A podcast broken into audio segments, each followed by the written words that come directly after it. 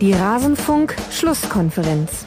Ich bin eher so der Lecker-Typ. Ich leck die so nach hinten, aber keine Ahnung, so jetzt mittlerweile ist es, lasse ich dir mal so locker luftig. Das gefällt ein paar Leuten, die mich mögen, besser. Alles zum letzten Bundesligaspieltag. Hallo und herzlich willkommen zur Schlusskonferenz im Rasenfunk. Auch heute wieder mit einer vor Ort aufgenommenen Auf Ausgabe. Gewöhnt euch dran, vielleicht oder auch nicht. Mein Name ist Max Jakob Ost, ich bin der Ed Genetzer und Moderator dieser Sendung, in dem wir zurückblicken auf den Bundesligaspieltag. Das ist der 21. Und heute habe ich mir zwei hervorragende Gäste eingeladen, mit denen sich hervorragend ein Schwerpunkt auf dem FC Bayern legen lässt. Zu denen kommen wir später. Erst möchte ich euch eine Debütantin im Rasenfunk vorstellen. Und ich freue mich sehr, dass sie hier ist. Jolle von mirsanrot.de. Hallo Jolle. Grüß dich, hallo. Sehr schön, dass das geklappt hat. Ja, freut mich auch. Und zum zweiten Mal mit dabei Marco vom SED, Marco Mahler. Hallo. Hallo, ich freue mich, dass ich vor dieser rot-weißen Wand sitzen darf. Womit du einen Teil meiner Privatsphäre verletzt hättest, das wird teuer. ähm, gut, es ist auch kein Zufall. Ähm, findige Hörer werden das wissen. Spätestens seit der letzten Folge. Vielen Dank übrigens für euer Feedback darauf. Freut mich, dass ihr es ganz gut fandet, trotz der etwas anderen Form. Heute wollen wir dann wieder etwas traditioneller den Spieltag besprechen. Und ich würde sagen, wir starten auch direkt und schauen uns mal an, was die TSG aus Hoffenheim bei Werder gemacht hat mit dem neuen Trainer Julian Nagelsmann. Marco, wie hat dir sein Einstand gefallen? Ja, gefallen. Also bei Bremen gegen Hoffenheim weiß ich nicht, ob man von Gefallen reden muss. Ähm, ich glaube, er hat schon überzeugt ähm, mit, mit Einfallsreichtum und, und der einen oder anderen Idee. Ähm, hat ja auch Bremen darüber gesprochen danach, dass sie ein bisschen überrascht waren von, von Dreierkette ähm, davon, dass jemand wie, wie Volland ähm, dann mal zum Außenverteidiger umfunktioniert wird, wenn, wenn der Gegner im Ballbesitz ist. Das war schon alles schön. Ähm, er hat auch einen, einen, guten Auftritt gehabt, ähm, eloquent. Wenn er über Fußball redet, merkt man, dass er Ahnung hat. Mhm. Das kann man ihm zumindest bescheinigen. Ähm, nichtsdestotrotz glaube ich, dass wenn Bremen am Ende ein bisschen mehr Biss hat, ein bisschen mehr Effektivität, dann reden wir weniger über Herrn Nagelsmann als darüber, dass ähm, Hoffenheim genauso wie Hannover im Prinzip schon abgestiegen ist. Mhm. Ich fand auch generell den Hype ein bisschen krass. Ich weiß nicht, wie es dir ging, Jolle. Ja, meinst du jetzt um den Trainerwechsel? ja. den Hype? Ja gut, also äh, das liegt natürlich an, an seinem Alter, äh, mhm. ist klar, ist ein Thema. Und ähm, ja, also Hoffenheim geht damit eigentlich einen relativ mutigen Schritt. Und dass das dann so zum Thema gemacht wird, also ja, das, da habe ich irgendwie Verständnis für und es gefällt mir jetzt äh, tendenziell besser als die ewigen Nachfragen bei Pep oder so. Also so eine Geschichte, in der überhaupt kein Saft mehr drin ist, immer wieder auszubringen. Ähm, das ist wesentlich langweiliger, als jetzt die Geschichte auch ähm, dann zu behandeln. Also ich finde, das ist eine und finde es dann auch nicht schlimm, wenn man äh, davon jetzt, also dass man es nicht links liegen liegt, äh, lässt, das, das kann ich verstehen, finde ich auch nett. Mhm. Und ohne äh, Herrn Stevens allzu sehr zu nahe treten zu wollen, glaube ich, äh, freuen sich auch viele Menschen, dass äh, nicht mehr nur geknurrt wird auf Pressekonferenzen von, äh, von Hoffenheim. Ja, das ist äh, die Sicht des Reporters vor Ort, glaube ich, ein bisschen auch. Äh, nichtsdestotrotz muss man Hüb Stevens natürlich gute Besserung wünschen. Das tun wir, ja. Das tun wir definitiv. Was habt ihr denn jetzt schon was gesehen, was Nagelsmann verändert hat, jetzt jenseits von den taktischen Umstellungen? Ähm, also nach hinten jetzt mit Fünferkette, wenn der Gegner im Ballbesitz ist, weil sich eben die beiden Außen fallen lassen und die Dreierkette ergänzen. Nach vorne sind mir jetzt noch nicht so viele Dinge aufgefallen in den ersten 90 Minuten euch. Ja, ich glaube, das liegt vor allem daran, dass Hoffenheim da einfach ja, gewisses Maß an Qualität fehlt. Mhm. Was er gemacht hat, ist, dass er mit dem Ochsen einen neuen Spieler gebracht hat, der so ein bisschen als sein Liebling gilt, sagt man in Hoffenheim, weil er den auch schon mhm. längere Zeit betreut. Ähm, ja, nein, jetzt mit dem Kramaric fehlt ihm jetzt beim nächsten Spiel schon wieder einer, der so ein bisschen Schwung reingemacht hat. Ähm, ich habe den schon beim Bayern-Spiel ähm, gesehen, über 90 Minuten, da hat er mir sehr gut gefallen. Wenngleich er die Tore dann doch nicht gemacht hat, die er hätte machen müssen. Aber der hat ihm schon ein bisschen, bisschen geholfen bis jetzt, finde ich. Hat auch das Tor in Bremen gemacht. Ähm, aber letztlich reicht das, glaube ich, einfach nicht. Und wenn man die Tabelle sieht, 19 Tore jetzt nach 21 Spielen, das ist auch ja, mehr als nur ausbaufähig und, und ja, das ist einfach ein Problem für Hoffenheim. Das wird so leicht auch nicht von Herrn Nagelsmann zu lösen sein, denke ich. Mhm. Ja, vor allem hat, hat die Defensive ja auch nicht verhindert, dass, dass Bremen eigentlich äh, spielbestimmt war und sich auch mehr Mhm. Möglichkeiten rausgespielt hat. Ähm, also so ist es noch ein ganz netter Einstieg und ähm, alles weitere, äh, ja, da, da wage ich mir jetzt kein äh, abschließendes Urteil ähm, zu treffen nach, nach einem Spiel. Also keine Ahnung, ich, ich bin einfach gespannt.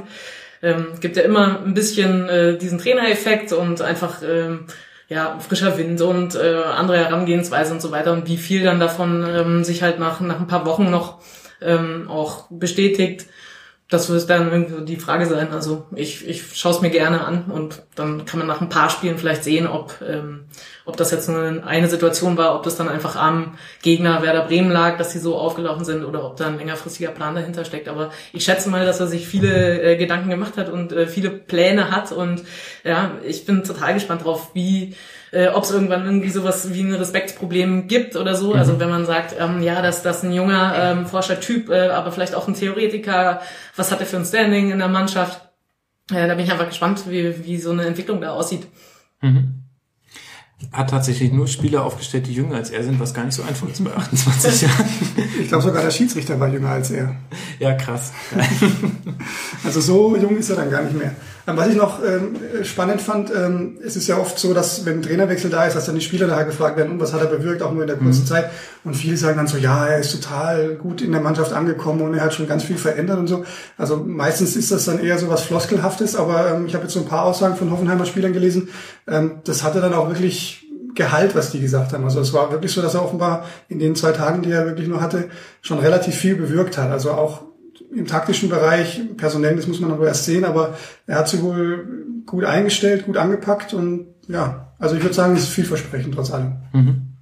Ja, in der Situation, in der Hoffenheim ist, ähm, kann ich mir vorstellen, dass Spieler da auch einfach ähm, sehr offen sind ähm, und wissbegierig, also um irgendwie einen neuen Ansatz aufzusaugen. Also klar, man kann jetzt auch in einer Angststarre verharren und gar nichts an sich ranlassen, aber ich glaube, dass man da einfach jede Unterstützung und, und jeden neuen Input und Impuls, den man bekommen kann ähm, und wenn man sich für seine eigene Profikarriere vornimmt, da das Beste draus zu machen, dass man sowas dann auch ähm, aufsaugt und, und gerne umsetzt, kann ich mir durchaus vorstellen, aber ja, sind Mut- Mutmaßungen aus der Ferne. Ja, naja, es wird wahrscheinlich schon nicht Spaß machen, wenn man irgendwie von den letzten fünf Spielen drei verliert und irgendwie nur zwei Tore schießt. Also da ist man, glaube ich, dann schon mal dankbar für alles, was kommt. Und vielleicht ist das auch das, was man mitnehmen kann aus dem Spiel, äh, dass sie es äh, geschafft haben, mit dem Punktgewinn nicht komplett abreißen zu lassen zu Werder. Jetzt sind es noch fünf Punkte und man kann sich unter Nagelsmann jetzt eher vorstellen, dass sich da unten noch mal was tut. Also dieselbe Situation unter Hüb Stevens hätte ich persönlich ehrlich gesagt noch etwas fatalistischer für Hoffenheim gesehen, hätte gesagt, naja, also das schaut jetzt echt schlecht aus, aber wenn man ihn, sie müssen ja in den Lauf kommen, um da unten rauszukommen, wenn das noch klappen soll und das traue ich ihnen jetzt mit dem neuen Impuls ehrlich gesagt eher zu. Ja, man hatte so das Gefühl, äh, ja, ist nochmal gut gegangen. Also ist nicht richtig missglückt. Also sie haben das Spiel auch, glaube ich, nur zu 10 beendet, oder? Ja, Kramaric. Und dass man da, äh, so dass sie mit einem Punkt da rausgehen, ist okay. Definitiv. Und für Werder halt wahnsinnig bitter. Das wäre der Big Punch gewesen. Und sie hatten genügend Chancen. Hätte locker reichen müssen. Absolut, Ucha alleine zwei, sehr gute, glaube ich. Und Pfostentreffer war, glaube ich, noch dabei. Also wäre eigentlich ein Muss gewesen, das Spiel zu gewinnen. Dann hätte man sich einiger Sorgen entledigt. Ja, ich glaube, das wird bis zum Ende so bleiben. Bremen, Frankfurt kommt ja unten rein, Augsburg, wenn sie sich noch ein bisschen halten in Europa. Also diese Mannschaften, Darmstadt dazu, die werden schon zittern müssen bis, bis lange, lange. Mhm. Womit wir alle nächsten Prognosen schon mal vorweggenommen haben. Wir reden aber trotzdem noch durch, über die Spiele. Hoffenheim jetzt zu Hause gegen Mainz und äh, Bremen auswärts in Ingolstadt. Da kann man mal gucken, wie es weitergeht. Und der einzige Verein, der schlechter ist als die TSG in dieser Liga, ist Hannover 96 und die hatten die etwas undankbare Aufgabe zugegeben, bei Borussia Dortmund antreten zu müssen und haben dann trotzdem nur 0 zu 1 verloren. Was kann ich denn aus dem Spiel mitnehmen, Jolle? Ich habe sehr gestaunt, ähm, wie gut eine Scharfdefensive über weite Strecken äh, gehalten hat. Also ähm, ja, als, als Bayern-Fan immer irgendwie ein blödes äh, Gefühl, wenn es Dortmund dann doch noch hinkriegt. Aber ähm, ja, da, da war ich eigentlich lange Zeit ähm, positiv überrascht ähm, von Hannover und ähm, ja, da musste Dortmund schon echt äh, lange Steine klopfen, bis es also auch mit einem sehr schönen Tor dann äh, doch noch aufgegangen ist. Ähm, ja, fand das eigentlich äh, ganz gut. Mhm. Sind krass viel gelaufen, 121 Kilometern und so Bundesliga-Durchschnitt sind ja glaube ich so 112, 113. Bei den Bayern meistens unter 110. Die lassen halt den Ball Komischerweise. laufen. Ähm, ja, und trotzdem nicht belohnt worden dafür, weil bei dem, bei dem Gegentor vom Gitarren haben sie aber auch wirklich schlecht verteidigt. Also irgendwie, äh, da hat sich der Sechser nicht getraut rauszurücken und die Innenverteidiger schon auch so ein bisschen verloren im Posten. Der Schmelzer wurde ja sehr gelobt ähm, für seinen ähm, Weg. Also er kam ja von sehr weit genau. vorne und ähm, zieht halt so die ganze Defensive, also die paar sind, die so in diesem äh, luftleeren Raum mit, äh, mit entlang geschwommen sind. Also da war ja irgendwie keine Aggressivität oder irgendwie ein, ein Wille, ähm, da jetzt irgendwas zuzustellen, sondern einfach so ein, so ein begleitendes äh, Mitschwimmen. Und äh, auch noch das wurde halt äh, durch Schmelzer irgendwie nach außen gelenkt und äh, dann war die Bahn halt frei und völlig überraschenderweise äh, hat es dann einen ähm, Stürmer mit ähm, äh, mit sehr vielen äh, Skills dann auch noch Richtung Tor gezogen und nicht nach außen. Äh, überraschend. Ja, also ein sauschönes Tor dann von Vegetariern, aber ähm, ja, da war, ich weiß nicht, ob, ob Hannover einfach so vom Kopf her gehofft hat, ah Mist, ja, doof, mh, hm, hoffentlich wird's keins so. Also sie haben nicht so wie vorher halt verschoben. Das war halt ein Umschaltmoment. Ähm, wenn sie da vorher, ähm, also wenn sie sozusagen aus einer geordneten Defensive hinten so standen, mhm. dann haben sie es eben sehr gut gemacht und sehr wach und verteidigt und äh, verschoben. Und in dem Moment war so ein bisschen Prinzip Hoffnung, so, ah Mist, ja, hoffentlich ähm, wird das nichts und dann war es aber eins. Ja, ich, ich bin aus diesem Spiel irgendwie so nicht, nicht so richtig schlau geworden, weil ähm, ich mich frage, ob jetzt Dortmund ohne den Pinguin, der auf der Tribüne saß, ja diesmal ähm, so wenig wert ist, wie sie es gezeigt haben, oder ob bei Hannover wirklich ein bisschen was nach vorne geht. Ähm, ich habe erst nur das Ergebnis gesehen und dachte mir so, hä? Fehlt da eine Null oder so? Also hat mich total umgehauen und äh, auch ein bisschen durch die Bayern-Brille betrachtet, habe ich mir gedacht, krass, was macht jetzt Dortmund da plötzlich? Weil ich, weil ich eigentlich dachte und eigentlich immer auch noch denke, ähm, dass wenn die Bayern ja nicht wirklich mit voller Kapelle spielen, Dortmund da sogar noch mal ranschnuppern kann. Ähm, mhm. ist ja auch demnächst ein Spiel gegeneinander, wo man ein bisschen verkürzen kann aus Dortmunds Sicht. Ähm, und dass sie dann plötzlich gegen Hannover, also gefühlt schon Zweitligist, äh, sich so anstellen, ja, nur weil da einer auf der Tribüne sitzt, der, der sonst immer die Dinger da reinbläst ähm, und dabei besser aussieht, wie, wie, diesmal, wie er diesmal ausgesehen hat. Das ist mir dann irgendwie auch zu wenig. Aber mir ist es auch zu viel zu sagen, bei Hannover ist jetzt irgendwo ein Moment da, ähm, dass man hoffen kann, wenn man jetzt äh, Sympathien für diesen Verein hegt. Was ich auch komisch fände, aber... dass, dass man Sympathien für diesen Verein hat. Ja, weil, also ich mag die Menschen ja alle grundsätzlich und das, Herr Kind ist ein sehr angenehmer Gesprächspartner. Das ist ein guter Einstieg, aber... letztlich ist es mir einfach zu grau alles. Ähm, mhm. Ja, und dann diese ewige Fan-Problematik und Thematik, das langweilt auch ein bisschen. Ähm, es tut vielleicht dem einen oder anderen weh, wenn ich das jetzt sage, aber ich würde nicht weinen, wenn es so käme, wie es kommt. Mhm. Ed Marco Mader bei Twitter. Vielen Dank, ja, das war das 1-1 nach der rot-weißen Wand. äh, ja, hat ja schon das letzte Mal gut geklappt, mit äh, dich bei Twitter ein bisschen zu aktivieren über den Rasenfunk. ähm, ja, mich hat's ja schon gewundert, als ich gefragt habe, was man äh, aus dem Spiel mitnehmen kann, dass nicht gleich Aubameyang zur Sprache kam. Ähm, wir sind zwar nicht der Mode-Podcast Nummer eins, das sind äh, wahrscheinlich dann der Übersteiger und äh, also der Millanton und äh, Colinas Erben. Aber das war schon jenseits von allem. Das ist dein Thema jetzt? Nee, ich weiß es nicht. Ich, ich habe ich hab, so den Pinguin gestaunt. Also da würde ich jetzt spontan an Chaka oder Ronaldo denken, also irgendwie sch schwarz glänzend. so war es ja da jetzt nicht. Aber ich fand, er hat endlich mal ein, ein Jäckchen gefunden, was halt zu seiner Frise ganz gut passt. Also so. Aber er hat offenbar von seiner Freundin ausgeborgt, was jetzt nicht grundsätzlich schlimm sein muss. Ähm, aber weil es zu kurz war? In dem Fall fand ich es jetzt doch bisschen zu gewagt. Aber ich fand auch den Pinguin richtig stark. Ich weiß nicht, wer den zusammengebaut hat. Der war überragend, vor allem weil die blaue Mütze dem Pinguin so viel besser steht als der Aubameyang. Ähm, mehr davon. Also mehr davon. Ich finde, das ist, ist auch schön, äh, sich über solche Dinge mal Gedanken zu machen. Mhm. Ähm, wer sich für sowas interessiert, dem kann ich die Facebook-Seite Fußballer, die den Zweck aufdrehen, nur sehr empfehlen. Heute hat sich David Alaba übrigens da wieder äh, sehr für empfohlen. Ja, David Alaba. Wahnsinn. Wahnsinn. Neue aber, Zähne und so, aber egal. Ja, wenigstens können sie kicken. das ist, ansonsten wären die halt nur irgendwelche Preußen in der Dorfdisco, wenn man ehrlich ist. Ja, der David hätte schon auch ein guter Skifahrer werden können, glaube ich. Ja, okay, gut. Ähm, bei Skifahren ist es dann egal. Da ist es, ja, wenn wir vielleicht noch mal über Fußball sprechen. Ja. Ähm, was ich halt ganz, ganz spannend fand, war, dass Reus eben als Mittelstürmer äh, agiert hat und Castro eben auf Außen. Äh, als, als so Außenstürmer oder ja, äh, offensives Mittelfeld.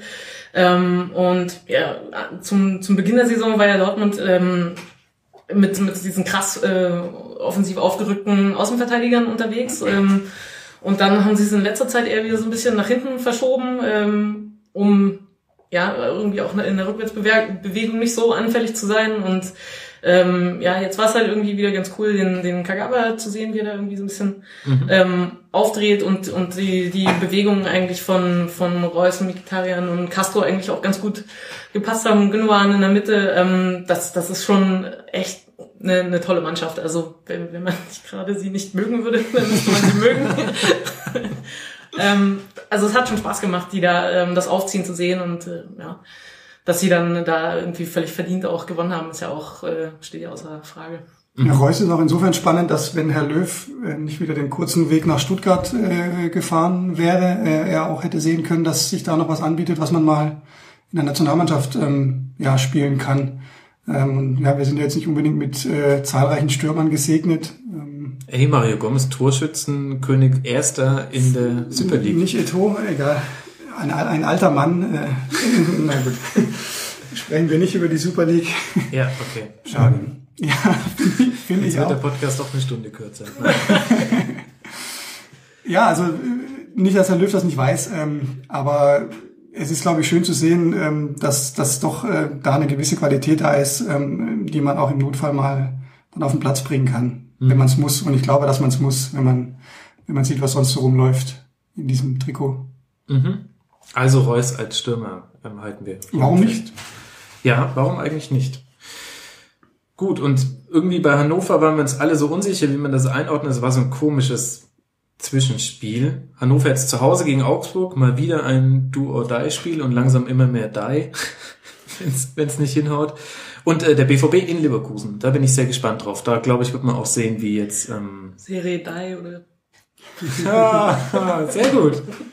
Schon ein Wortspiel mehr als im Podcast mit Thomas Nowak. Kaum zu glauben. Grüße an die Ente. Ähm, Von mir nicht. Ich vertrete, ich vertrete Ram C. Ja, sehr gut, sehr gut. Ähm, ja, gucken wir mal. Äh, Dortmund in Leverkusen. Das ist nächsten Sonntag das 15.30 Spiel. Da kann man sich, glaube ich, äh, drauf freuen und dann wird man auch sehen, wie nachhaltig das war.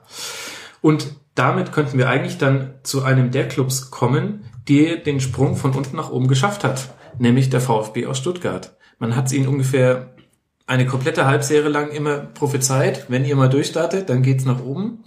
Und jetzt haben sie es geschafft. Tatsächlich jetzt auf Rang 10 mit 27 Punkten. Und äh, Grund dafür ein 2 zu 0 gegen den Champions League Teilnehmer Hertha BSC Berlin. Marco, du warst vor Ort, deswegen kannst du uns jetzt alles zu diesem Spiel erklären. Da bin ich sehr gespannt. Ja, es war schön. Also es gab Linse mit Spätzle, was ich ähm, als gebürtiger Heilbronner schon mal herausragend fand. Mhm. Ähm, Die haben dich damit quasi schon gekauft. Ja, ähm, nein, weil wir haben es ja aus München immer relativ weit nach Stuttgart, weshalb wir jetzt äh, auch in diesem Fall nicht extrem traurig wären, wenn es dann doch mal ein bisschen weiter unten wieder wäre ähm, und wir dann nicht mehr hinfahren müssten. Ach so. Aber ähm, das wird nicht passieren, weil die äh, auf dem Mörderweg sind jetzt. Also ich bin nicht nur versucht zu sagen, sondern ich bin quasi sicher, dass die zumindest Mainz und Hertha noch kassieren werden da oben.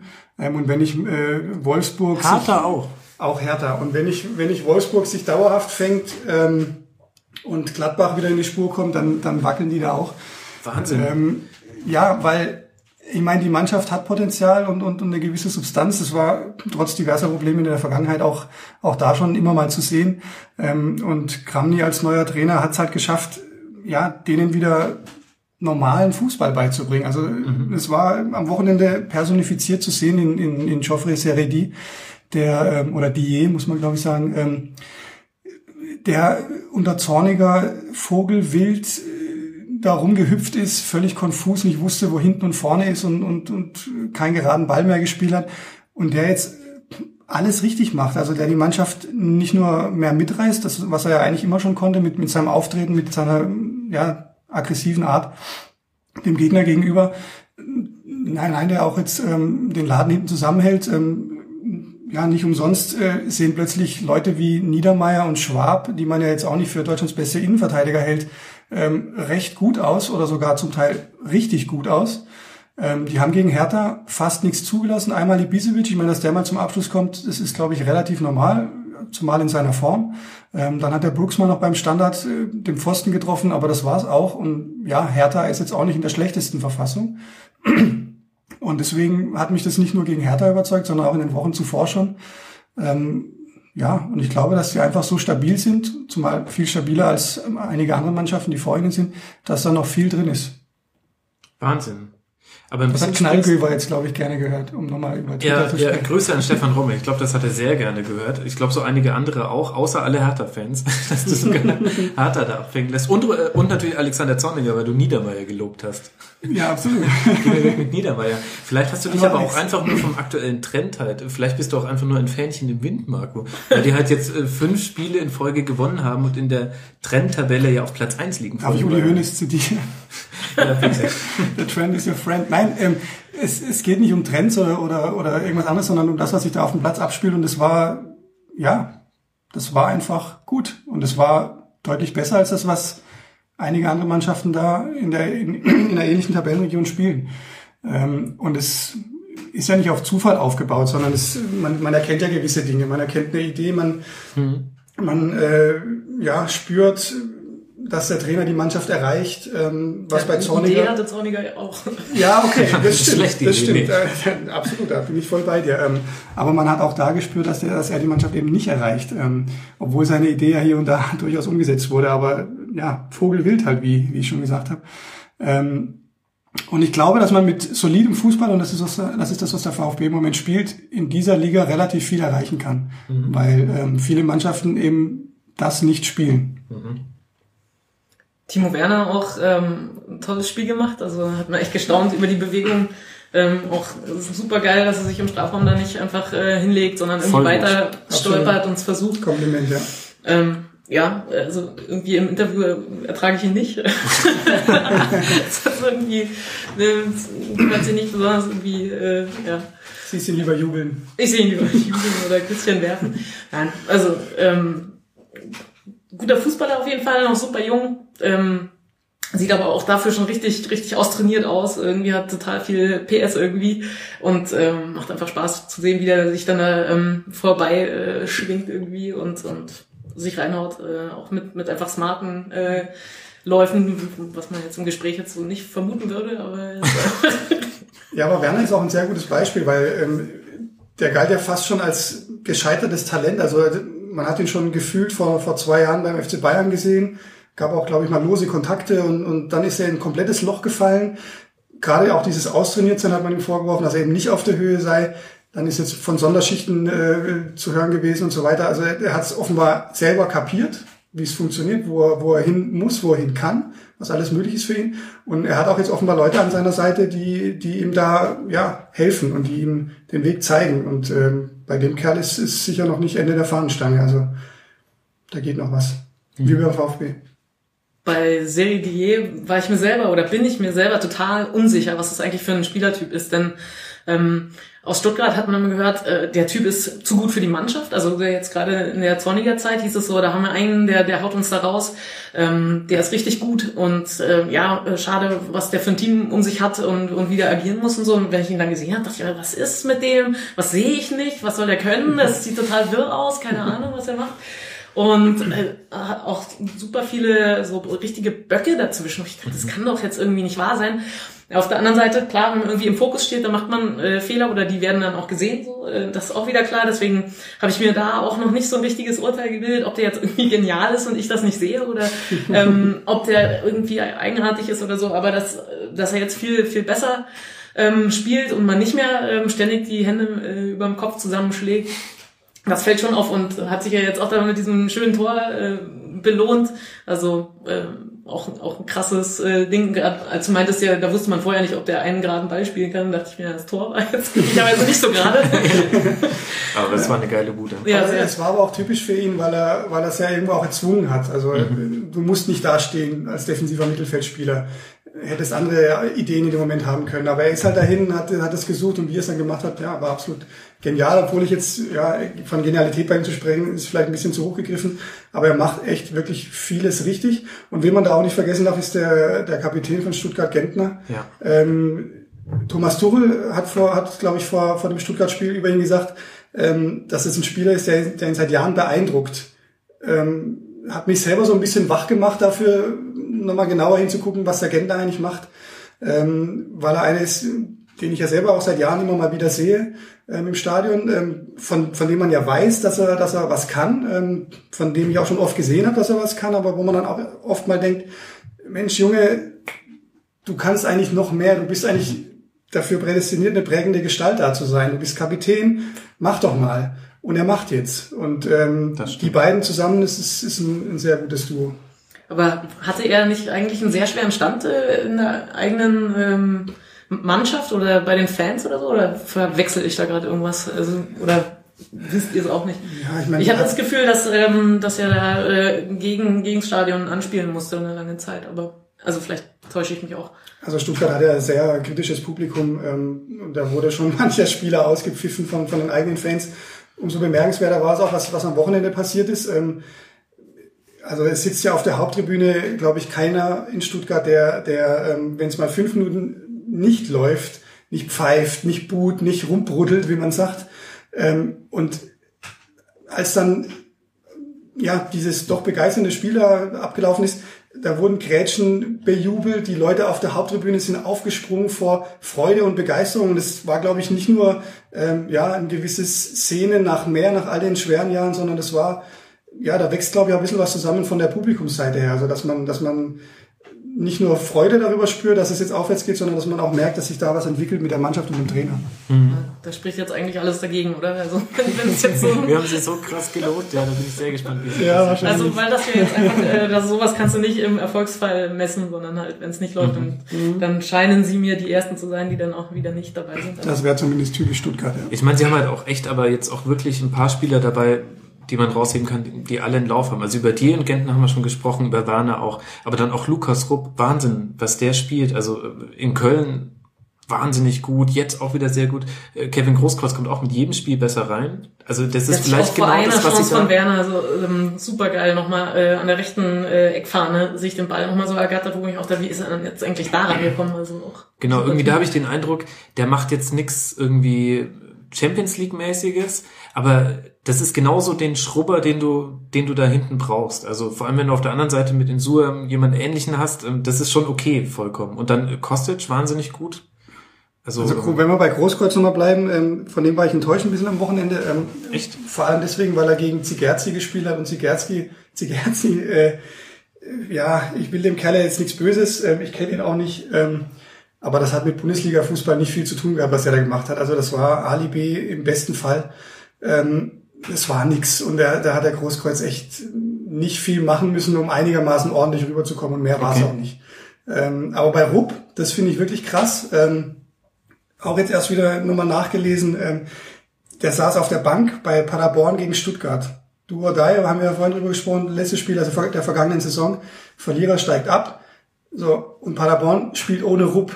Und wenn du jetzt siehst, was der Kerl spielt, ja, dann denkst du dir, mei, hättest du vielleicht mal eingesetzt, Herr Breitenreiter. Und Effenberg zu Stuttgart geschickt. dann hättest du Effenberg vielleicht nach Stuttgart schicken können, ja. Ja, Wahnsinn. Ja, gucken wir mal, wo unsere Herrenprognosen dann so äh, landen am Ende der Saison. Dass ich mal so gut über eine VfB reden würde, das hätte ich mir auch nicht träumen Ja, das hätte ich ehrlich gesagt auch nicht gedacht. Wir kennen uns ja schon ein bisschen. Der, der VfB jetzt auf Schalke, das äh, könnte ja ein kleiner Prüfstein jetzt mal werden. Und Hertha zu Hause gegen Wolfsburg. Wollen wir doch über, was über die Hertha sagen? Ich habe so ein bisschen den Eindruck, ähm, Zwischendämpfer. Ja, aber schlimm. irgendwie auch total egal. Ja. Und es war ja auch nicht verheerend schlecht. Also ja, ich glaube auch ein bisschen schwieriger, aber ich glaube auch bei Hertha ist es jetzt gar nicht mehr so wichtig, was da im, im restlichen Saisonverlauf noch passiert. Also ich meine, die sind im Pokalhalbfinale und da, wo die jetzt stehen, da passiert ihnen nichts mehr. Ob das jetzt nachher reicht für Europa bei im Moment drei Punkten vor Platz sieben und da sind Gladbach und danach Wolfsburg, glaube ich eher nicht. Und ist aber auch wurscht, weil ich meine, guckt euch an, was die die letzten Jahre alles erdulden mussten. Geile Saison. Ähm, ich habe es ja Mittwoch in Heidenheim gesehen, jetzt in Stuttgart. Fand ich beides nicht besonders prickelnd, aber so what? Also es ist härter, es ist für Hertha klasse. Und daran darf man sich, glaube ich, auch mal freuen, selbst wenn es nachher dann Platz neun wird oder sowas. Ich glaube das ehrlich gesagt gar nicht, weil genau aus dem Argument, weshalb du den VfB Stuttgart noch oben gehen siehst, weil die ähm, solide spielen. Und für mich ist so, dass neben dem dem Wort solide steht im Duden für mich gerade ein Bild von Paul Dardai und seiner Hertha. Und deswegen glaube ich ehrlich gesagt nicht, dass sie da hinten rausrutschen. Aber das ist ein Meinungsding. Gucken wir mal. Bitte, dass sich jetzt Ginczek äh, das Kreuzband gerissen hat bei Stuttgart. Den hätte man gerne noch in der Mannschaft gesehen, oder? Ist vielleicht ein Argument dafür, dass es letztlich doch nur zu Platz 4 reicht. Normalerweise muss ich ja immer überspitzen, um einen reißerischen Sendungstitel zu finden, aber diesmal kann ich sogar dämpfen und krieg noch einen. Das ist ja schön. Dann äh, lasst mal über das nächste Spiel reden, als da wäre der erste FC Köln die sich auch so ein bisschen im äh, No Man's Land befinden und die Eintracht aus Frankfurt, bei der es ganz anders läuft. Da haben wir die groteske Situation, dass die in der Formtabelle der letzten fünf Spiele auf Platz 8 sind und trotzdem auf einem 15. Tabellenplatz stehen mit nur einem Punkt Vorsprung vom Relegationsplatz von Werder. Und irgendwie ist es typisch Eintracht und typisch Armin Fee, wenn man den Fans zuhört und wenn man Armin Fee zuhört, dann glaubt man, es sind zwei komplett verschiedene Lager irgendwie. Also Armin Fee war jetzt nicht so wahnsinnig beunruhigt, hat gemeint, er ist halt irgendwie doof gelaufen und Schiri war auch jetzt nicht so super. Ich spreche wenig mit Eintracht-Fans äh, und höre aber sehr gerne Herrn Fee, wenn gleich selten. Ähm, ja, Frankfurt. Soll ich mich jetzt wieder unbeliebt machen äh, und in ja, Richtung bitte. Hannover abdriften? Nein, ähm, Fee ist, ist wenn wir Timo Werner als guten Jungen bezeichnen, müssen wir auch, müssen wir auch Armin Fee als, als, äh, ja, Junge ist jetzt, er ist schon etwas älter, aber es ist einfach ein guter Typ, ein, ein, ein netter Kerl, dem man gerne zuhört. Ähm, ich habe manchmal so ein bisschen den Eindruck bei ihm, dass es, ja, dass es ihn so ein bisschen verlässt. Also ich will ihm jetzt keine Null-Bock-Haltung unterstellen, das ist es bestimmt nicht, aber ähm, ich glaube, es ist manchmal so ein bisschen, ja, Mai, wird schon wieder oder wenn nicht, ist egal. Also mhm. er hat ja so ein bisschen dieses Schwäbische als Augsburg und so. Ja, lässt halt laufen hier und da. Und ähm, wenn man sich die Frankfurter Mannschaft schon so anguckt, weiß ich halt nicht, ob das jetzt durchweg Charaktere sind, die dann sagen, ja, wir wissen es zu schätzen, Trainer, ähm, wie du mit uns umgehst, wir hauen es auch mal für dich rein. Hier und da ist ja auch schon mal was vorgefallen, ist in der jüngeren Vergangenheit. Ich glaube, das Gebilde ist einfach ja, zu wackelig, als dass man sich dazu sicher fühlen dürfte jetzt im Moment.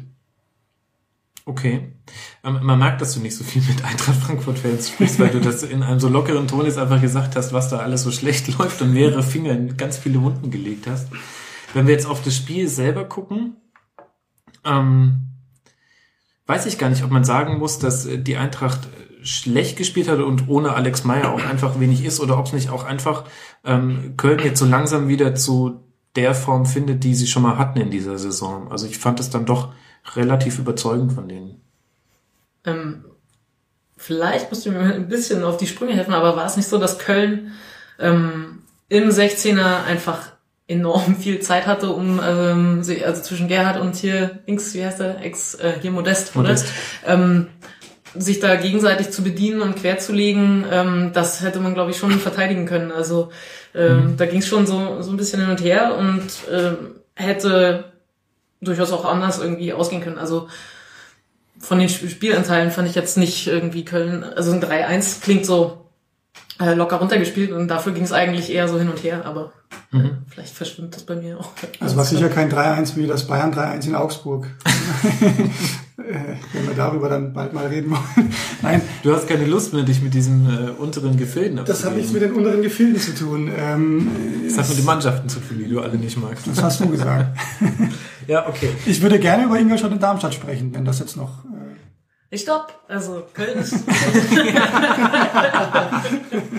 ähm, ganz kurz, also ähm, mir gefällt äh, Stöger einfach total gut. Ja, also was, was er in Köln macht, ähm, also auch zusammen mit dem Management irgendwie jetzt schon über längere Zeit, äh, kann man glaube ich gar nicht hoch genug hängen. Ähm, ja. Sieht irgendwie gut aus. Also klar kann man sagen, naja, ist jetzt so eine Mittelfeldmannschaft, nicht weiter spannend oder sowas, aber genau das ist ja bei Köln schon die Sensation. Mhm. Und ähm, sieht auch richtig, richtig gut aus und ähm, sind halt viele spannende Leute da drin, auch äh, mit Jonas Hector, der, ähm, ich glaube, jetzt hat er doch wieder außen gespielt, ne? aber in den letzten oder äh, letzten beiden Spielen äh, auf der 6 ausprobiert. Mhm. Ähm, super spannend und interessant fand ich das. Und ähm, Stöger, also Österreicher, haben mir immer, das sind wir immer äh, vorne, einfach weil der Dialekt einfach so liebenswert ist und genial und die so einen geilen Sarkasmus haben. Um jetzt mal einfach. Ich darf nicht über Aubameyang's Jacke reden. Du kommst mit Dialekt. Na gut. Ja, äh, ja. Nee, ist okay, bitte. Ja, das ist eine, eine vielleicht unbegründete äh, Voreingenommenheit für alles aus Österreich. Eine gut begründete, finde ich. Und ähm, deswegen macht mir das Spaß. Also, und dass der Stöger da erfolgreich ist, ähm, finde ich, finde ich gut und macht mir auch mehr Spaß, als wenn er das selber jetzt in Hannover machen würde oder in Frankfurt oder so. Finde ich einfach eine nettere Stadt dann in dem Sinne. Trotzdem nur zwei Punkte vor dem VfB. Ja, ja, du siehst da von hinten den, VfB, den VfB-Train anrauschen. Das, äh, das ist schon aufgefallen. Also ich habe mir gerade nochmal die, die durchschnittliche Position äh, rausgelassen. Also Hector war auch wieder eher auf der 6. Und das, was äh, de facto für mich oft nach einer Dreierkette aussah, ist auf dem Papier dann doch ein bisschen konventioneller gewesen, aber vielleicht lag das auch in den Spielanteilen. Also im, im, im Aufbau haben sie auf jeden Fall jetzt mit einer Dreierkette gespielt, was ich bei Köln jetzt noch nicht so oft gesehen habe. Fand ich ganz interessant. Und ähm, in der Rückwärtsbewegung standen sie recht massiv. Meiner Meinung nach sogar massiver, als man gegen die Eintracht Frankfurt Außenspieler stehen muss. Aber ja, aber ich finde das ähm, also so genau wie bei äh, Paldada in Berlin, auch ähm, bei Köln interessant, dass auf dieses erstmal hinten stehen, auf diese Floskel dann tatsächlich im Folgejahr, in der folgenden Saison dann Taten okay, folgen. Mhm. Also, dass das nicht heißt, ja, wir wollten jetzt uns erstmal zusammenreißen und das dann später entwickeln mhm. und dass dann nicht so ein, so ein Konzernsprech ist von, jetzt bringen wir die PS auf die Straße oder sowas, sondern dass dem dann tatsächlich sichtbar auch was folgt und dass das schöner wird. Also sowohl in Berlin als auch in Köln. Also Köln war ja letzte Saison dieses 0-0-Team, was sich da sozusagen Punkt für Punkt irgendwie so durchgeschlichen hat. Äh, völlig in Ordnung und ähm, das nee, dann das wirklich... war nicht in Ordnung. Für den neutralen, für den neutralen Zuschauer war es nicht in Ordnung. Nee, das, das war völlig in Ordnung. Für, für Tippspiele war es recht dankbar. Ich habe irgendwann nur noch 0-0 getippt und habe dadurch ähm, sehr, sehr viel Boden gut gemacht. Du hast also mit der Köln-Strategie äh, ja, genau. ganz vorsichtig. Aber ich habe mich ja nur dran gehängt. Also und dass das geht, also dass das, ähm, dass man zum Beispiel Trainern da auch mal ähm, das Vertrauen schenken kann und schauen, vielleicht machen die das wirklich nächstes Jahr und ist das nicht nur so, weil ihnen auch für nächstes Jahr nichts anderes einfallen würde, sondern weil das Schritt für Schritt äh, aufgebaut werden muss. Und dass sie das dann schaffen und dass man da tatsächlich in einem relativ kurzen Zeitraum dann wirklich was anzusehen bekommt, eben auch als, als äh, neutral, also in dem Fall Berlin und Köln für mich jetzt nicht so, so wichtig sozusagen, dass ich da neutral von außen schaue und sage, ach, schau an, tatsächlich, das ist doch schön. Mhm. Ja, und ich finde, du hast vorhin auch richtig gesagt, ähm, nicht nur Stöger, den ich auch liebe, weil er, nicht nur weil er Österreicher ist, sondern weil er einfach gut rüberkommt. Vielleicht auch weil er Österreicher ist. Ähm, das bestimmt, bestimmt, weil er Österreicher ist. Ähm, sondern du hast das Management auch angesprochen und ich glaube, Köln ist, ist äh, diese Saison eine Vorzeigemannschaft, was Transfers anbelangt. Ja. Ähm, ich meine, du hast Modest als Leuchtturm da, da vorne drin, aber auch ein paar andere. Aber speziell bei Modest, kein Mensch hätte vor dieser Saison geglaubt, dass das passiert, was da jetzt passiert ist. Und, und Stöger hat es aber angekündigt. Stöger hat gesagt, ich habe genau. gar nicht verstanden, warum der bei Hoffenheim so wenig gespielt ja, hat. Und ich glaube, vor allem in Hoffenheim hätte niemand geglaubt, dass, dass also wahrscheinlich denken die heute immer noch, das ist nicht der Modest, den wir dahin verkauft haben. Mhm. Ähm, und genau da siehst du ja, was in Hoffenheim, haben wir ja vorhin angesprochen, wo das Problem liegt. Ich meine, es ist wahrscheinlich zu einfach zu sagen, hättest du den mal behalten. Aber was der jetzt da spielt, ist, ist wirklich begeisternd und da ist dem Kollegen Schmatke auf jeden Fall ein Lob zu zollen, mhm. ähm, dass er das gesehen hat ähm, und dass er das ausgenutzt hat. Ich fand auch gut, dass er nach dem dieser ähm, unsäglichen Hitzaktion, ähm, dem Elfmeter, hat er dann auch den nächsten Elfmeter wieder schießen dürfen und auch verwandelt. Und äh, da ist mir selber das Herz total aufgegangen. Also äh, mhm. wenn ich so sehe, dass jemand so ein bisschen äh, eine Pechsträhne hat und dann, dann versaut ihm jemand mit so einem Move ähm, alles an. Also er sieht halt einfach aus wie der letzte Idiot. Ähm, stolpert da und, und sieht einfach bescheuert aus und selbst wenn du dann sagst, naja, das war ja gemein oder so, das wird der Rest ja wissen, du siehst da nicht gut aus und, und dein, dein Selbstbewusstsein kriegt einen Knacks und dass sie ihn dann, ich glaube, da war sogar die Winterpause dazwischen, dann, dann wieder hinstellen und sagen, so hier, jetzt schießt du den nächsten auch und dann machst du den, ähm, hat mich total gefreut, also dass ja. bei ihm da läuft. Und sie haben ja nicht nur Uta verloren, sondern auch noch Kevin Wimmer. Wo ich gedacht habe, das wird richtig schwierig, weil sie hatten eine sehr, sehr gute Defensive letzte Saison. Ich fand aber, dass da der Wimmer schon immer herausgestochen ist. Sogar meiner Meinung nach noch mehr als Hector. Ähm, aber auch den haben sie ersetzt bekommen. Also echt ähm, zwei Schlüsselspieler weg und gut ersetzt und dann kriegst du halt so einen entspannten neunten Platz nach dem 21. Das, obwohl der Wimmer ja auch Österreicher ist. Stimmt, also quasi nicht unersetzbar. Was freue ich mich, wenn wir über David Alaba gleich reden. und seine Zähne, seine neuen. Äh, seine neuen Zähne. Aber erst müssen wir reden über Darmstadt. Denn du hast es gefordert. Äh, du würdest gerne noch über Darmstadt reden. So soll es sein. Ähm, ich bin jetzt weit davon entfernt, äh, irgendwelche Insider-Kenntnisse zu haben, aber ich liebe einfach diesen Verein dafür, ähm, dass er diese Rolle spielt, die er spielt. Ähm, egal, was mir jetzt irgendeiner über Geld sucht und, und irgendwelche Machet-Otze-Geschichten erzählen will, das, das höre ich nicht, das interessiert mich nicht. Wenn es gewollt war, also wir sprechen über das Spiel in Leverkusen, äh, zu Hause gegen Leverkusen 1 zu 2, ähm, wo es sonderbarerweise fünf gelbe Karten gegen Darmstädter Spieler gab, ähm, vier davon relativ spät im Spiel. Ähm, komischerweise sind alle fünf Spieler im größten Spiel der Vereinsgeschichte beim FC Bayern, ähm, das man doch so gerne gewinnen wollte, ähm, gesperrt. Tja, Mai, verliert man es halt. Ähm, aber ja, wenn es gewollt war, war es trotzdem richtig. Äh, man darf, muss das nicht fair finden, man muss das nicht toll finden.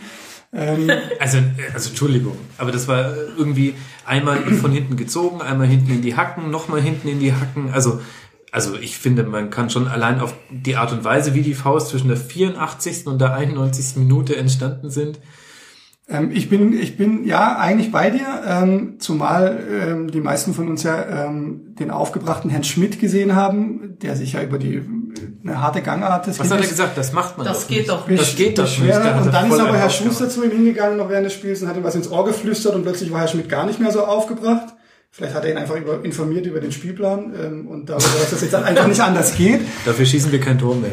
Und, und das ist aber, da habe ich mir dann gedacht, so, ja, ähm, aber eigentlich ja auch blöd von Darmstadt, weil also gegen Leverkusen kann man immer noch gewinnen und deswegen äh, vielleicht auch leichtfertig verschenkt, zumindest ein 2-2. Ähm, aber unabhängig davon, ich finde es einfach geil, was die da machen. Die haben 24 Punkte, das sind 10 mehr als Hoffenheim, das sind 9 mehr als äh, äh, 10 mehr als Hannover, 9 mehr als Hoffenheim.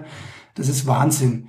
Ähm, das, das mag nicht schön sein, was die da spielen, aber auch da siehst du, was der Trainer will. Ähm, auch da siehst du Spieler, die, die mitgehen. Und das ist geiler Fußball einfach. Auf überschaubarem Niveau, aber mich begeistert es trotzdem, weil, weil ich einfach ein Herz habe für solche Mannschaften. Und Ingolstadt, nur kurz angeschnitten, ist, ist ein ähnliches Beispiel und deswegen mögen die beiden Mannschaften bitte ähm, mindestens da bleiben, wo sie im Moment sind. Also auf Platz äh, 12 und 13 ist es gerade. Das ist vielleicht ein bisschen hoch, aber. Über dem Strich können wir uns darauf einigen. Also ich finde auch ehrlich gesagt, dass diese gelbe Kartenaktion und ich gehe ehrlich gesagt davon aus, dass es äh, auf jeden Fall geplant war. Das Einzige, was mich daran stört, ist, dass es tatsächlich alles so Faust waren, wo sie, wo sie noch jemanden in die Haxen getreten haben und das hätten sie auch ehrlich gesagt mit Ball wegschlagen oder doofen Handspielen hingekriegt. Ja, das fällt halt auf, Ball wegschlagen bei 1-2. Ja, aber hätte das Konsequenzen? Also wenn man, ja, wenn man das jetzt diesen Vorsatz beweisen könnte, ja, ähm, hätten sie dann irgendwas zu Aber bei Ordenewitz hatte es ja, also Machet Orze genau, genau. vielleicht für die jüngeren Zuhörer genau, klär mal auf. nochmal aufklären. Irgendwann in den 90ern war das, glaube ich, früh in den 90ern, äh, könnte auch Ende 80er gewesen sein. Köln im Halbfinale DFB-Pokal. Ordenewitz, äh, ein begnadeter Stürmer, die Bremen-Fans werden sich auch an ihn erinnern, äh, hatte, hatte gelb gesehen, ähm, wäre damit fürs Pokalfinale gesperrt gewesen. Ähm, damals galt aber noch die Regel, wenn man vom Platz fliegt, darf man dann ähm, die Sperre in der Bundesliga absitzen. Ähm, ein Trainer namens Rute Möller hat ihm zugeflüstert, machet Otze. Er hat es gemacht, ähm, hat sich die Rote abgeholt und wäre dann eigentlich spielberechtigt gewesen im Finale, ähm, weil aber Herr Rutemöller eben diesen Spruch ähm, später herausgelassen hat, äh, war der DFB auf den Plan gerufen und hat Herrn Ordenewitz nicht spielen lassen im Finale. Ähm, also man kann offenbar schon äh, tätig werden. Ähm, Aber es muss halt eindeutig sein. Also du hast ja auch gesehen an der genau. Reaktion von Dirk Schuster dann im, im Interview danach, wie er immer sehr ernst geantwortet hat und dann ganz kurz gelächelt hat, während die nächste Frage gestellt wurde. Also ja, aber auch das fand ich sympathisch. Also er hat es ja im Prinzip zugegeben. Also ohne es zuzugeben, äh, wie du sagst, diese, dieses ewige Lächeln war ja eigentlich klar. Und ähm, ja, das kann man ungeschickter lösen, finde ich.